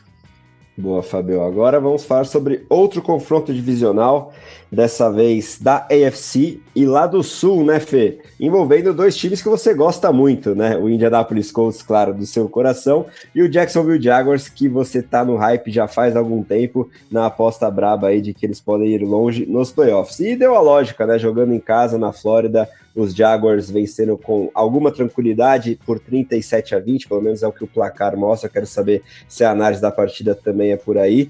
E já tá com muita saudade do seu quarterback calouro, né, Fê? Imagino, ainda mais depois dessa consolidação aí de Gardner Mitchell pelo restante da temporada. Será que ele sentiu um pouquinho a pressão de não ser mais backup e os turnovers apareceram? O que você tem pra gente sobre esse jogo? É, André, bom, acho que tem, tem algumas coisas para falar, né? A primeira é que a gente tem três, certezas na vida, né? Que são morte impostos e que os Colts vão perder em Jacksonville, né? Décima derrota seguida lá em Jacksonville. Os Colts não sabem o que é ganhar lá na, no sul da Flórida desde 2014, né? Então, desde a era Chuck Pagano. Os Colts perderam lá em Jacksonville até no auge da era Blake Bortles, né? Lá em 2015, 2016 ali, né? Quando então, enfim, é, os, basicamente o torcedor dos Colts já entra com essa derrota marcada né, na tabela, né, essa é a verdade. Uh, enfim, mas enfim, é o jogo de fato foi bem dentro do que o placar mostrou. Foi um jogo no time só. Os Colts chegaram a fazer uma graça ali no início do último quarto, mas o jogo já estava totalmente fora de alcance ali. Né? Os Jaguars já estavam com quatro posses de vantagem. Então, Uh, foi basicamente só isso mesmo, né? Tentar fazer uma graça ali, tentar diminuir um pouquinho a diferença, mas sem chance de vitória, né? E sobre o Gardner Minshew, André, eu acho que foi uma combinação de fatores, né? Acho que não foi tanto pela conta de, de deixar de ser backup, né? Até porque o Minshew tem experiência de dois anos como titular justamente dos Jaguars, né? Mas uh, eu acho que simplesmente ele encarou uma defesa melhor e o Minshew mostrou porque ele não é um quarterback titular, né? Acho que ele é um, entre backups, ele tá entre os três, cinco melhores com sobras ali, mas tem um motivo pelo qual ele não é um quarterback titular, né? Exatamente por isso, né? O Minshew ele não consegue ter aquela consistência de ter atuações boas uh, em duas, três, quatro, cinco, seis semanas seguidas, né? Ele vai ter uma atuação boa aqui, duas ruins, depois de repente duas, duas atuações boas, uma atuação ruim, então falta aquela consistência, né? Hoje sobrou, os Colts sentiram muita falta do Anthony Richardson, né? Exatamente por conta da, daquela habilidade que ele tem, né? De como a gente é, fala bastante nos comentários, né? De tirar o topo da defesa, né? Ou seja, obrigar os, o, os times adversários a jogarem com, do, com, aqueles dois safeties mais fundo do campo, que acaba abrindo espaço ali para ele trabalhar nesse espaço de curta e média distância, né? Gardner Minshew, infelizmente, não tem essa habilidade, né? E o, os Jaguars exploraram bastante isso, né? Os Jaguars uh, deixaram a cobertura bastante, jogaram com a cobertura bastante agressiva, sempre próxima ali da linha scrimmage, sempre é, com, com, os defensive backs bem colados ali nos sticks, exatamente porque eles sabiam uh, que era simplesmente encurtar essas distâncias, tirar esses passes curtos para o do Mitchell, e os Colts várias, várias vezes estariam em situações confortáveis, o que foi o que acabou acontecendo, né? Uh, os Jaguars executaram muito bem esse plano defensivo, uh, pararam a jogada dos Colts praticamente no, na hora da recepção ali, né? Os Colts conseguiram gerar pouquíssimas jardas após a recepção, e aos poucos foram construindo a vitória, né? Os Colts até saíram na frente com o field goal, mas logo em seguida já tomaram dois touchdowns ali do, uh, do, dos Jaguars. Né? Aliás, o jogo terrestre dos Jaguars destruiu a defesa dos Colts hoje, né? O Travis Etienne uh, fez o que quis ali quando teve chance, né? Então, uh, inclusive nos touchdowns ali foi, foi muito uma jogada bem desenhada ali pelo Doug Peterson, né? mas enfim, os Jaguars conseguem, conseguem já virar logo em seguida ali com o touchdown, do, o primeiro dos dois touchdowns do, do Travis Etienne. E logo em seguida o Mincho acaba sofrendo strip sack, e aí os Jaguars, numa, nessa jogada engraçadinha ali, colocam o, o, com o Travis Etienne e o Tank Bigsby no, no, no backfield. O, o Etienne faz uma leitura absolutamente perfeita ali, uma leitura de quarterback ali. Tira, lê, lê tanto o posicionamento do, do Shaquille Leonard quanto do, do, do Franklin, faz uma, uma Murray Robson absolutamente perfeita ali, corre para 22 jardas, né, para anotar, touchdown, converter esse turnover. E aí os Jaguars continuaram um massacre no primeiro tempo, né, no finalzinho ali do, no primeiro tempo veio a primeira das três interceptações do Gardner Minshew, né? Minshew variou bastante o repertório de, de, interceptações dele, né? A primeira foi um overthrow ali para o Michael Pittman, o Minshew colocou muito, uh, muita força na bola, a bola passou umas 52 jardas de distância da posição do Michael Pittman, acabou sendo uma interceptação dos Jaguars, e os Jaguars aproveitaram para anotar mais um touchdown ali, né? Com o, o Trevor Lawrence, o Christian Kirk encontrando Aliás, né, foi o tema do jogo, né? O Christian Kirk destruiu a secundária dos Colts o tempo inteiro encontrando soft spots ali na cobertura dos Colts, aparecendo livre ali, né? Esse ataque do, dos Jaguars, como o próprio Doug Peterson falou, falou, né? A partir de agora, o ponto central desse ataque é o Christian Kirk, né? Eu acho que é, o Trevor Lawrence e o Calvin Ridley viveram um, um, intenso romance de verão ali naquele primeiro jogo dos Colts, mas agora voltaram para a realidade, né? Esse ataque, eu acho que o, o Christian Kirk é o wide receiver 1 desse ataque ali, e o, o Ridley é muito mais um complemento, como uma, uma deep threat ali, né? Mas não é, é um jogador, no, o, o, esse ataque claramente vai passar mais vezes pelo Christian Kirk, né?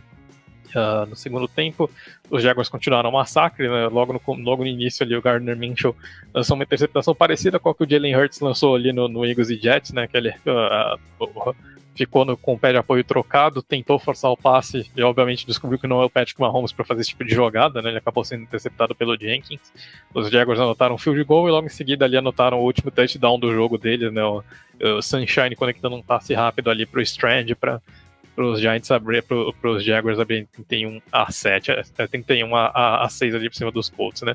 Aí os Colts, até aí foi, foi, quando os Colts ameaçaram engraçar um pouquinho, né? Converteram uma quarta descida longa no próprio território ali, né? Com o Gardner Minshew conectando um passe longo pelo meio ali com o Alec Pierce. Os Colts conseguiram avançar para o território adversário, chegaram ao red zone pela primeira vez na partida. E aí, numa outra quarta descida ali, o Josh Downs fez uma belíssima rota, apareceu livre na endzone ali, anotou o primeiro touchdown dele na carreira. E aí veio o único errinho dos Jaguars na partida inteira, né? Que o Trevor Lawrence e o Christian Kirk acabaram batendo cabeça, teve uma falha de comunicação entre os dois. E aí o Trevor Lawrence acabou sendo interceptado pelo, pelo Julius Brandt.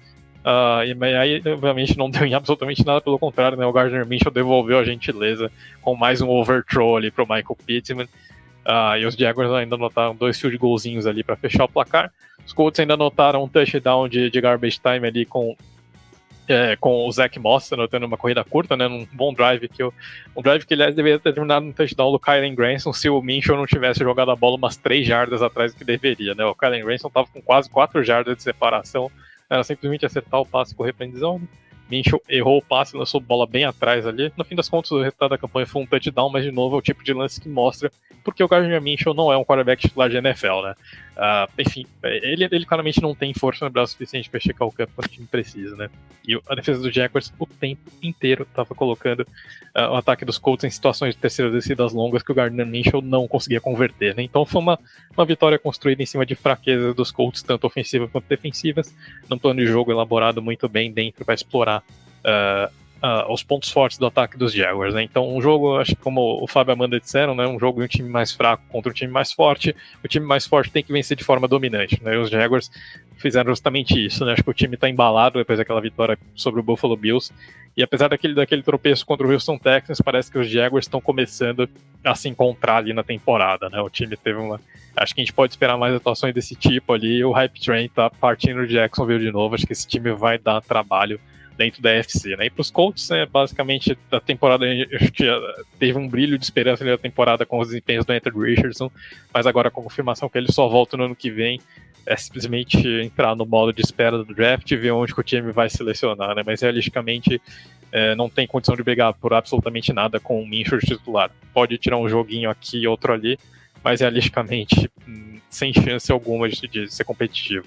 Boa, Fê. Agora, Amanda, vamos falar sobre Washington Commanders, que depois de ser derrotado em casa para o Chicago Bears no Thursday Night Football, foi para Atlanta e venceu os Falcons 24 a 16, mostrando poder de reação e expondo Desmond Reader depois de uma semana que a gente tinha conseguido finalmente elogiar o quarterback aí dos Falcons, dessa vez muitos turnovers acumulados por mais que novamente o Arthur Smith tenha aberto o playbook, né? Deixou de ser só corrida atrás de corrida, mas se na semana passada deu certo, dessa vez não foi o caso, né? O que você tem pra gente sobre essa vitória aí dos Commanders contra os Falcons? Bem, confronto né, de dois quarterbacks que foram draftados em 2022, mas que só começaram a, a jogar como titular mesmo nessa temporada.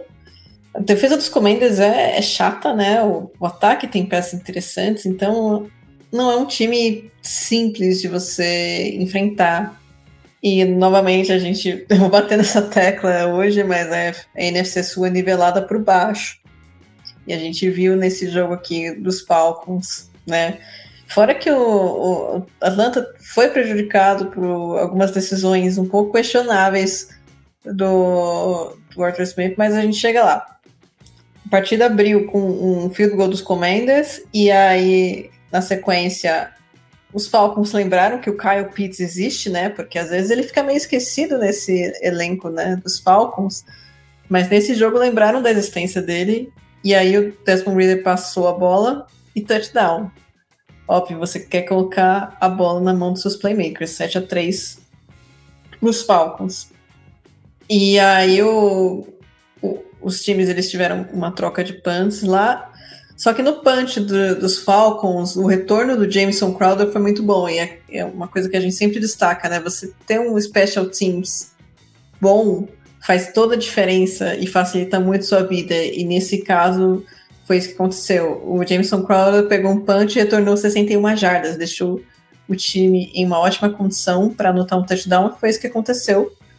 Touchdown do, do running back Antonio Gibson para deixar o placar 10 a 7 e aí o, a defesa dos Commanders forçou o turnover on downs dos Falcons e o ataque foi lá e anotou mais um touchdown com o wide receiver Curtis Samuel para deixar 17 a 7 no placar. É legal a gente destacar aqui que o, por enquanto, né, ainda tem dois jogos na rodada, o, Sunday Night Football está finalizando agora e o Monday Night Football mas por enquanto, só o, o Tua e o Sam Howell tiveram mais do que dois touchdowns na, na, na rodada. Se não fosse o Tu, o Sam Howell seria o, provavelmente nosso candidato à seleção da rodada, caso não apareça nenhum, nenhum shootout aí no, nesse Monday Night Football. De assim, da efetividade que ele teve nesse jogo.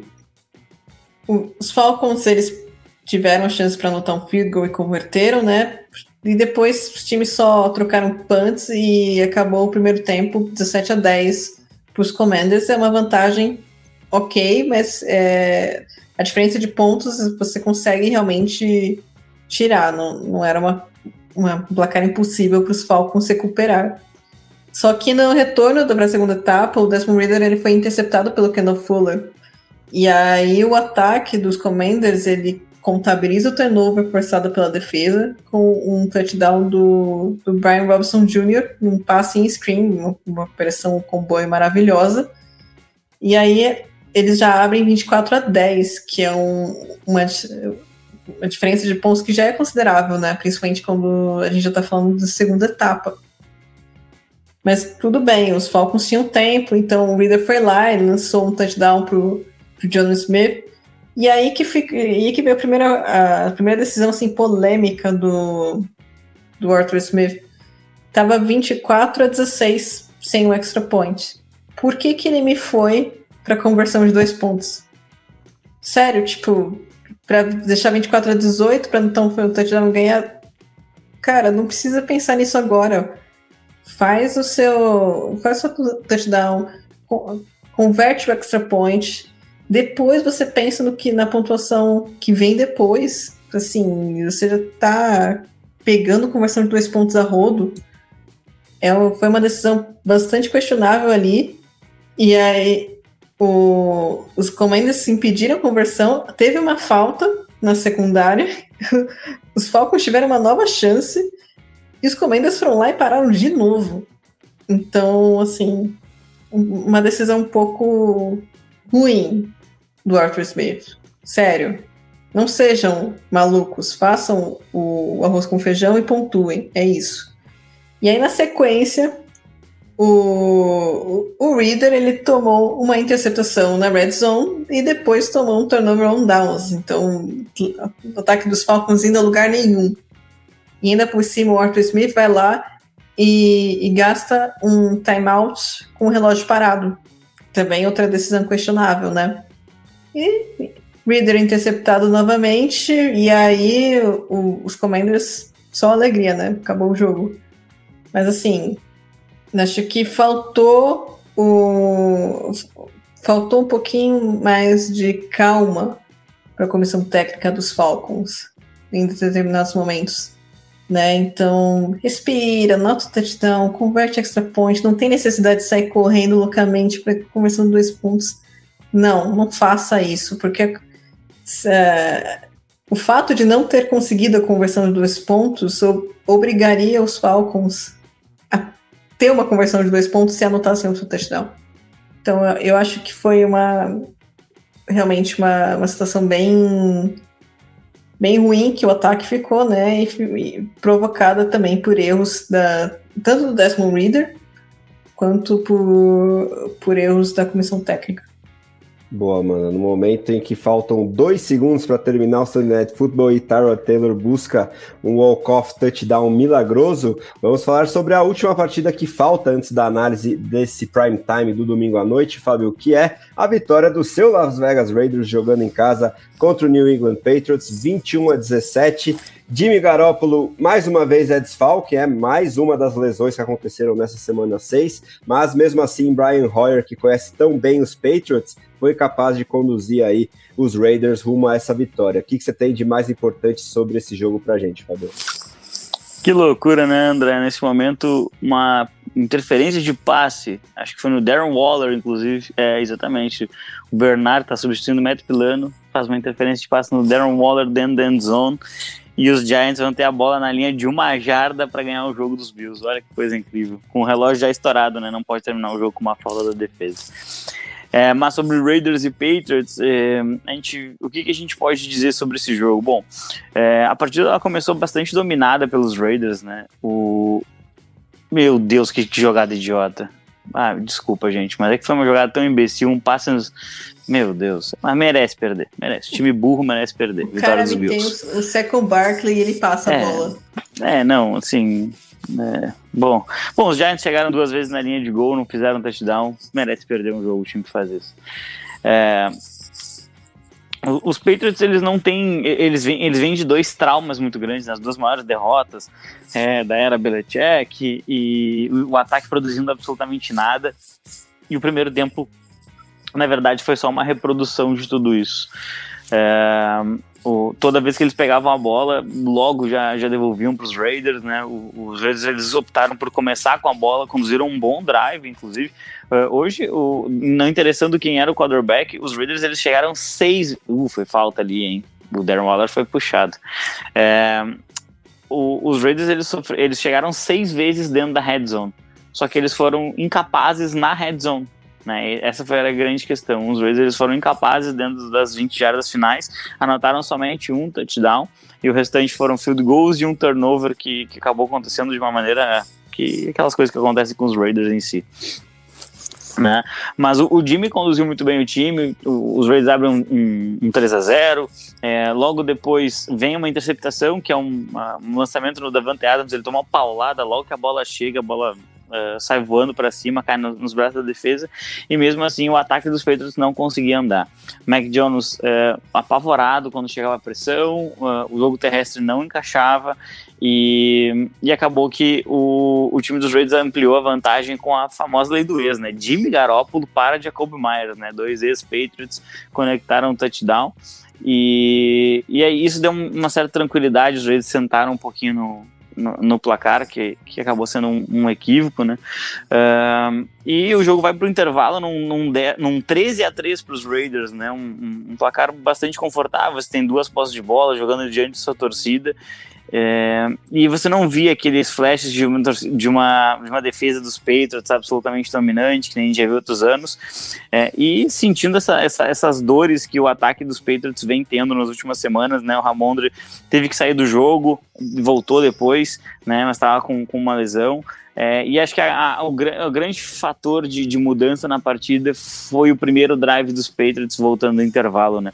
O time ele marcha o campo inteiro e termina num touchdown do Ezekiel Elliott, que provavelmente o nosso ouvinte está pensando, nossa, ele ainda joga. É verdade, o Ezekiel Elliott ainda joga na NFL e fez um touchdown hoje numa formação Wildcat, né, para sair um TD mais fácil tirar o Mike Jones de campo. Né? E tirando esse drive, uh, a gente viu que? Os Raiders marchando até a red zone, field goal, e os Patriots chutando punt. Né? A abertura do último período já está num 19 a 10 Raiders, né? duas posses, então é, dando uma certa tranquilidade mas os Raiders eles gostam de complicar as coisas é, e os Patriots eles não estão na melhor das fases, né? Então o jogo ele tinha que terminar de uma maneira um, um, pouco diferente. É, os Pets eles conseguem talvez o que tenha sido o melhor drive deles na temporada, né? Porque é, o time ele marchou 80 jardas, só que ele demorou 10 minutos para fazer isso no último período e conseguiu mais um TD, dessa vez com o Ramon Stevenson voltando para o jogo, uma corrida lateral. É, e aí, na hora de gastar relógio, uh, o Brian Hoyer, que tinha, que teve alguns bons passes, diga-se de passagem, né? O Brian Hoyer entrou bem no segundo tempo, ele jogou toda a segunda etapa, porque o Jimmy Garoppolo foi levado ao hospital. Não, não, não li mais informações sobre isso. Aparentemente seria uma lesão nas costas. Eu não vou aqui ficar especulando o que seria, mas o Jimmy Garoppolo sequer foi sacado no jogo, né? Teria sido numa, numa pancada após um passe, assim, que o, que o Ed sempre chega e, e dá uma conferida no quarterback. É, eu não vi nenhuma, nenhum lance de, de, de muita. É, de muita força, assim, que pudesse realmente é, justificar uma, uma, ida ao hospital, mas com certeza se o time levou é porque alguma coisa aconteceu ali, né? E não se teve mais informações, mas é, imagina-se que um, um quarterback foi levado para o hospital no domingo, dificilmente estará disponível no próximo domingo, né, em que os Raiders enfrentam o Chicago Bears. Então a gente tem aí uma batalha de quarterbacks que ninguém nem conhece, provavelmente no próximo domingo lá em Chicago. É, e para finalizar o jogo, é, os Raiders eles devolveram a bola para os Patriots, deram a chance da vitória. O Mac Jones, inclusive, ele encaixa um passe que seria mais ou menos ali de umas 50 jardas que o Davante Parker dropa né? Ele está sendo marcado, ele está sendo bem marcado ali na jogada, mas ele deveria ter segurado aquela bola, teria colocado os peitos próximos a uma situação de field goal para virar o jogo. Né? O jogo estava 19 a, a 17 para os Raiders. É, e aí acaba acontecendo uma coisa que foi bem recorrente, no, especialmente no primeiro tempo, né? O time dos, dos Patriots, ele surpreendentemente, ele estava muito indisciplinado no ataque, cometendo muitas faltas. O time foi indo, andando para trás, o Mac Jones tendo que fazer snap de dentro da sua end zone, e aí entra o que para mim é, e podem me acusar de clubismo, tudo bem, eu aceito isso. É, o que para mim é o melhor defensor da temporada este ano, né? Joga absolutamente sozinho, diferente de Micah Parsons, Nick Bosa, Miles Garrett, TJ Watt. Joga completamente sozinho, Max Crosby. É, ele vence um Tyrande, vence o offensive tackle e saca o Mac Jones dentro da end zone para um safety e com a devolução da posse de bola, o jogo acaba 21 a 17 para os Raiders. Primeira vez na temporada em que os Raiders ultrapassam a marca de 20 pontos feitos, né? Para vocês verem como é triste a situação. E só tem um time agora que não conseguiu isso em toda a temporada, em nenhum dos seus jogos, que é justamente o New England Patriots. Então a gente vê que era um jogo de ataques absolutamente é, medíocres, para não dizer outra coisa. Né? Eu acho que para New England, encerra a temporada, você não tem mais chances de playoffs. Perdeu Matt Judon, né? Perdeu Christian Gonzalez. Esse time ele não vai conseguir competir em alto nível com esse quarterback.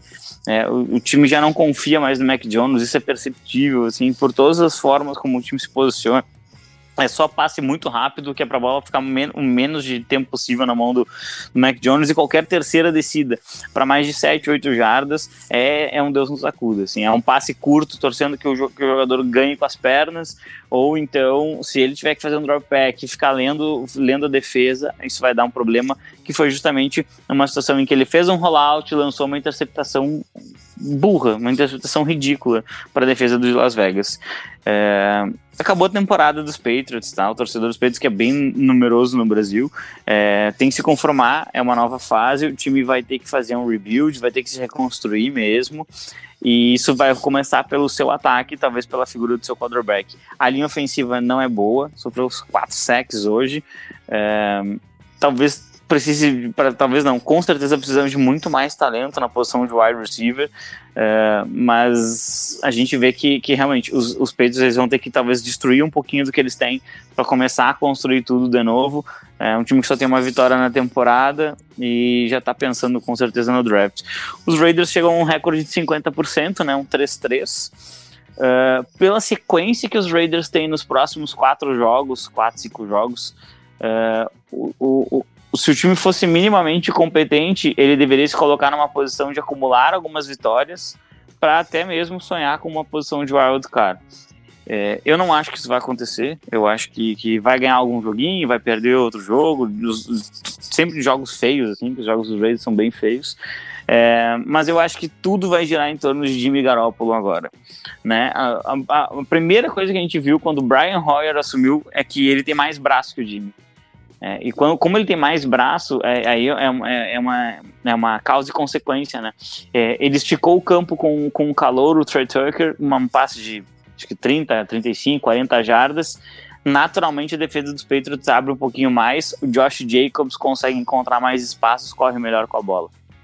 É, se isso realmente virar uma tendência, os Raiders conseguirem alongar um pouco mais o campo, esse ataque que parece querer mostrar algum pouco mais de qualidade, ele realmente pode entrar na temporada e isso pode ser perigoso. É, mas eu, eu ainda não consigo acreditar nesse time, porque eu acho que na hora de tomada de decisões, assim como falei do Zach Taylor, eu acho que o Josh McDaniels normalmente escolhe a decisão errada. Né? Mas é aquilo, 3-3, semana 6, por que não sonhar? É o que pode, é o que sobra para a torcida dos Raiders. Fica tranquilo, Fábio, que pelo menos na semana 7 a vitória é garantida, já que esse Raiders e Bears promete demais, só que não, só que, enfim, a derrota dos Bears em casa já é certeza, isso você não tem dúvida. Torceremos para isso, juntos, inclusive, né? Você pensando no draft e eu me iludindo com uma possibilidade impossível de playoffs. Infelizmente é bem por aí. Então, já que hoje a gente começou mais tarde e acabou de acabar esse Sunday Night Football que deu muito assunto, principalmente nesse drive final, eu vou pedir para o Fê, como já virou tradição, fazer a análise desse prime time aí do domingão e depois o destaque final de toda a bancada acontece junto, já com as expectativas para o Monday Night. Mas primeiro, Fê, fala para gente sobre esse New York Giants e Buffalo Bills jogando em Buffalo, né? Muita gente esperava um desequilíbrio enorme, mas no fim das contas, é, os Giants sonharam com a vitória até o último segundo, literalmente, só que os Bills, com ajuda ou não da arbitragem, conseguiram um alívio por meio dessa vitória que faz com que eles somem aí a quarta, é, o quarto triunfo em seis jogos, 14 a 9, muito mais apertado do que a gente imaginava, né, Fê? Pois é, né, André? E acho que. Mas é, um bom plano defensivo dos Giants, né? acho que a gente estava comentando antes de entrar no ar, né? Como o Wink Martindale tinha se ajustado muito bem para enfrentar o Josh Allen, né? Então uh, o ataque dos Bills mudou um pouquinho a identidade esse ano, né? Um time tra trabalhando um pouquinho mais aqueles passes curtos. E eu, a defesa dos Giants conseguindo encurtar as distâncias, né? A marcação dos Giants não dando espaço para o Buffalo Bills desenvolver aquelas jogadas após recepção que o time vinha fazendo muito bem. E ao mesmo tempo incomodando bastante o, o Josh Allen com aquelas layer blitzes, né? Então sempre vinha um linebacker, vinha um defensive back em blitz e isso tirava totalmente o Josh Allen da jogada, né? Então o jogo uh, começou nessa, tônica, né? A defesa dos Giants forçando punts do Buffalo Bills e o ataque dos Giants seria aos trancos e barrancos chegando para chutar um field goal aqui e outro ali, né? Os Giants conseguiram abrir 6 a 0 ali. Uh, o Josh Allen teve uma interceptação, né? Logo, logo depois ali, né, forçou um passe pro Delson Knox que acabou sendo desviado pelo Bob O'Carrick uh, e acabou virando e, e, que acabou virando uma interceptação no McFadden. Uh, e aí os Giants viraram o primeiro tempo complicando um, um inesperado shutout ali pra cima do Buffalo Bills, né, ganhando por 6 a 0 Mas é aquela boa e velha máxima da NFL, né, André? Quem não faz touchdown leva field goal e os Giants foram levar essa máxima ali logo no primeiro, logo no finalzinho, no último lance do primeiro tempo, os Giants já começaram a ver um pouquinho dessa máxima, né? Os Giants tiveram a bola de uma jarda, uh, depois do time ter tentado uns passes, dois passes e conseguiram forçar uma interferência do Kyrie Land no, no Darius Layton dentro da endzone, né? Aí, aí o Brian Dable acho que inventou demais, né? Foi chamar uma, uma corrida de uma jarda sem tempos para pedir, né? No último, com faltando 15 segundos, né? Obviamente, uh, foi, deu tudo errado, né? Os Giants não conseguiram chutar o field goal e saíram de campo uh, com 6 a 0 né? E aí, abusando, do, é, quando você enfrenta um adversário muito melhor, como é o caso do Buffalo Bills em relação ao New York Giants, esse tipo de erro custa muito caro, né? E, e a cobrança veio é, logo no início do segundo tempo, né? Os Bills se recuperaram daquele touchdown. Josh Allen começou a encaixar melhor os passes, né? Os scrambles de Josh Allen começaram a incomodar bastante, né? Então sempre que ele saía do pocket, ele conseguia criar espaço na defesa do adversário e lançar a bola. E a partir daí os Bills foram conseguindo abrir espaço na defesa dos Giants, né? E num drive de quase 10 minutos ali, os Bills finalizam com o touchdown do, é, do, do, Josh Allen pro, pro Dante Harting, né? Com o que eles mandam o ele, é, eles mandam o Deontay Hart em motion ali pelo lado esquerdo, acaba pegando a defesa do Giants desprevenida, ele vira a opção de check down do Josh Allen e eles acabam anotando touchdown ali para virar a partida, né? Os Giants respondem anotando um terceiro field goal ali do Graham Gano na partida e que não acaba dando é, mas aí a bola volta para o Buffalo Bills e aí de novo os Bills conduzem um drive longo que o Josh Allen finaliza com. E aí a gente vê por que, que o Josh Allen é um dos melhores quarterbacks da NFL, né? Um jogo difícil, um jogo que ele começou sofrendo uma interceptação, começou sendo incomodado pela defesa dos Giants, começou sem produzir. Ele lança aquela bola ali no buraco da agulha, né? Passou no, entre dois defensores e caiu na mão do, do Quentin Morris, né? O, o do o terceiro Tyrande do Buffalo Bills, né, o, Dalton Kincaid não jogou nessa partida. Quentin Morris consegue a recepção, a primeira recepção dele na temporada, acaba anotando o touchdown ali da vitória, né. Ah, como você disse, né, André, os Giants não se entregaram, foram até além do último segundo, né, porque a última jogada foi com o cronômetro já zerado.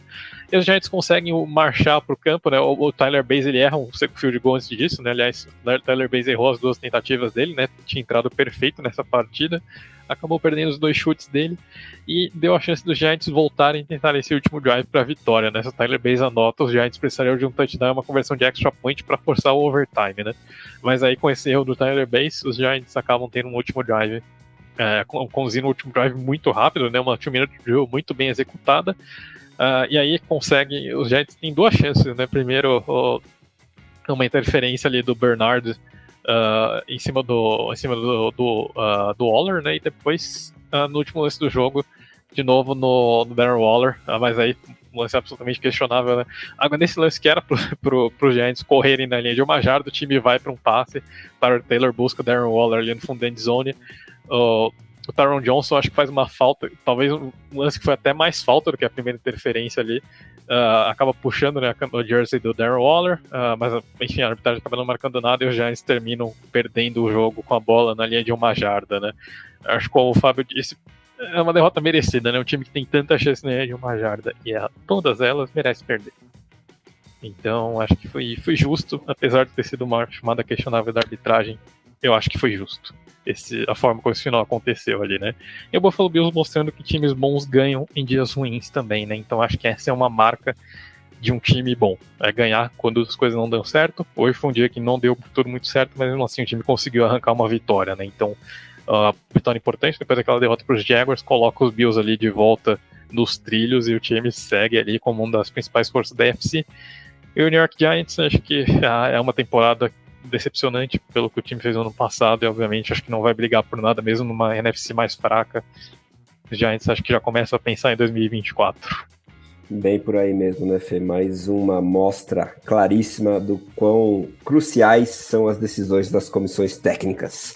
Agora vou pedir o destaque final, final dos meus amigos com as expectativas para esse Monday Night Football envolvendo Dallas Cowboys e Los Angeles Chargers. Já agradecendo demais a Amanda Geroldo, Fábio Garcia e Fernando Ferreira. E aí já vou pedir que cada um se despeça da galera. É, emendando no comentário do amigo, começando pela Amanda, depois o Fábio, depois o Fê. Muito obrigado a todos vocês. Muito obrigada a todos. Bom dia, boa tarde, boa noite para o ouvinte. Um abraço para você, André. Um abraço para o Fábio, um abraço para o Fê. E só para não deixar barato nesse nesse Sunday Night Football, realmente parece que a bruxa está solta para os kickers, né? Todo mundo errou o. Então o Tyler Bass está errando aí. Mas, enfim. Que outubro passe e venham dias melhores para esses times da NFL e que tenham jogos mais competitivos e mais divertidos, porque é lógico, a gente não perde a chance de cornetar. Então, é, Bom, muito obrigado pelo debate aqui, os meus companheiros de bancada. Um abraço a todos. Um abraço para o nosso querido ouvinte. Sobre segunda-feira, é... olha, eu espero uma partida bem disputada, bem disputada mesmo. Assim, tá na hora desses dois ataques eles mostrarem mais. Até eu acho que, um, especialmente esses dois ataques tá na hora de mostrarem mais. É, e aí eu, eu puder fazer um asterisco bem grande, eu faço na figura do Dak Prescott. Né? Acho que tá na hora, tá na hora de mostrar bem mais que, do que esses dois ataques vem mostrando, uh, com um destaque lá para os Cowboys. E vou deixar um outro destaque final aqui, porque eu não queria deixar passar, que é Sean Payton e a sua campanha descarada para ser first overall no draft. Né, o que ele fez quinta-feira no jogo contra os Chiefs foi uma coisa absurda pedir timeout para os Chiefs terem mais tempo de relógio no final do primeiro tempo para fazerem pontos. É, foi uma das coisas mais inacreditáveis que eu já vi um treinador fazer. Né? E conhecendo o histórico do Sean Payton, a gente sabe que ele é capaz de absolutamente qualquer coisa para atingir um determinado objetivo. Né? Eu, eu, eu não, não, não espero nada menos do que ele consiga esse objetivo, na verdade, porque eu não espero a justiça nem um pouco. Acho que ele vai chegar e vai conseguir a first overall para draftar o Caleb Williams, né, quem ele já elogiou bastante em, em, em outros programas. Mas, mas eu queria fazer esse destaque. É um time que está realmente focado, focado em perder. E acho que quando chegando essa, essa trade deadline, vão trocar os, os melhores jogadores que é para continuar perdendo e, e, finalizar o ano com a primeira escolha geral. Obrigado, gente. Valeu, valeu André, valeu Fábio, valeu Amanda. Muitíssimo obrigado aos nossos ouvintes. Uh, pois é, né, André? Bom, Sunday Night, acho que como o Fábio disse, um jogo interessante, um jogo que promete algum equilíbrio. Uh, e acho que o jogo talvez permita ter uma ideia melhor de onde estão essas duas equipes. Uh, obviamente, o Dallas Cowboys acho que não é um time ruim, mas obviamente é aquele time que sempre falha contra adversários mais fortes, né? E o os Chargers começaram tropeçando na temporada, uh, veio de duas vitórias apertadas ali. E, então acho que de repente é, é, é um jogo para a gente ter uma noção melhor um pouquinho de qual é a força real dessas duas equipes. Acho que são duas equipes de uma região próxima ali da tabela que se enfrentam, para a gente ter mais uma ideia. Uh, eu acredito que os Chargers são um time melhor. Vou apostar aqui na lei do ex, né? O Kellen Mond. Uh, o Kellen Mond, perdão, não. O. o agora fugiu. Kellen Moore. É o Kellen Moore, perdão, isso aí. O Kellen Moore fazendo valer a lei do ex contra, os, contra o, o, Dallas Cowboys. Acho que Justin Herbert e companhia acabam levando essa aí numa partida um pouquinho mais apertada, né? O Dallas Cowboys provavelmente vai ser um pouquinho mais exposto nesse jogo ali, né? É, de resto é isso, gente. Então valeu mais uma vez, notícia obrigado. E bora para mais uma semana de NFL ali. Estamos chegando na metade da temporada já. Acho que agora que a coisa começa a se desenhar um pouquinho, né? E acho que só para não perder a chance de cornetar aqui, vou, vou, concordar com o comentário do Fábio na hora do Deck Prescott mostrar serviço, né? Uma opinião pessoal minha, uma opinião pessoal aqui. Uh, eu acho que hoje a linha de Dalton é a linha Deck Prescott. Né? Acho que o Deck Prescott é a mediocridade absoluta de quarterback de NFL atualmente. E de fato, acho que é um cara que ele, ele não eleva e nem derruba o time, né? Ele vai até onde o time permite que ele vá, né? O Dak Prescott é aquele mais zero, menos zero do time, né? Se ele tiver um time 10-7 em mãos, esse time vai terminar 10-7. Se ele tiver um time 12-5 para chegar no Divisional Round, esse time vai terminar a temporada 12-5 chegando no Divisional Round, né? Mas acho que ele é o. Hoje o Dak Prescott é o horizonte absoluto de quarterback de NFL ali. Abaixo dele você não tem um quarterback titular, acima dele você provavelmente tem um franchise quarterback ali, e o Dak Prescott fica realmente onde antes estava o Andy Dalton, né? Mas de resto, é isso, gente. Obrigado mais uma vez, e é isso aí, bora para mais uma semana. Maravilha, amigos. Campeonato afunilando, hot takes se acumulando aqui no nosso domingo de NFL e vamos aproveitar porque está passando cada vez mais rápido e é muito bom curtir a bola oval de setembro a fevereiro. Dito isso, lembro que esse episódio foi editado pelo estúdio WPcom, que trabalha com gravação, edição e produção de podcasts, videocasts e autos comerciais em geral. Então, se você tem um conteúdo que quer tirar do papel, entre em contato com o PIC pelo telefone ou WhatsApp. DDD 54 99620 5634 ou entra lá no site grupo WPcom com.br barra estúdio e lá no site você também encontra os links para as aulas de edição de áudio do PIC no YouTube e para o curso que ele oferece, onde você pode aprender diretamente com a fera. Em nome de Amanda Geroldo, Fábio Garcia e Fernando Ferreira, eu sou André Amaral e esse foi o podcast The Playoffs, edição 146, revisando mais um Domingo de NFL. Muito obrigado por nos ouvirem, um grande abraço e até a próxima!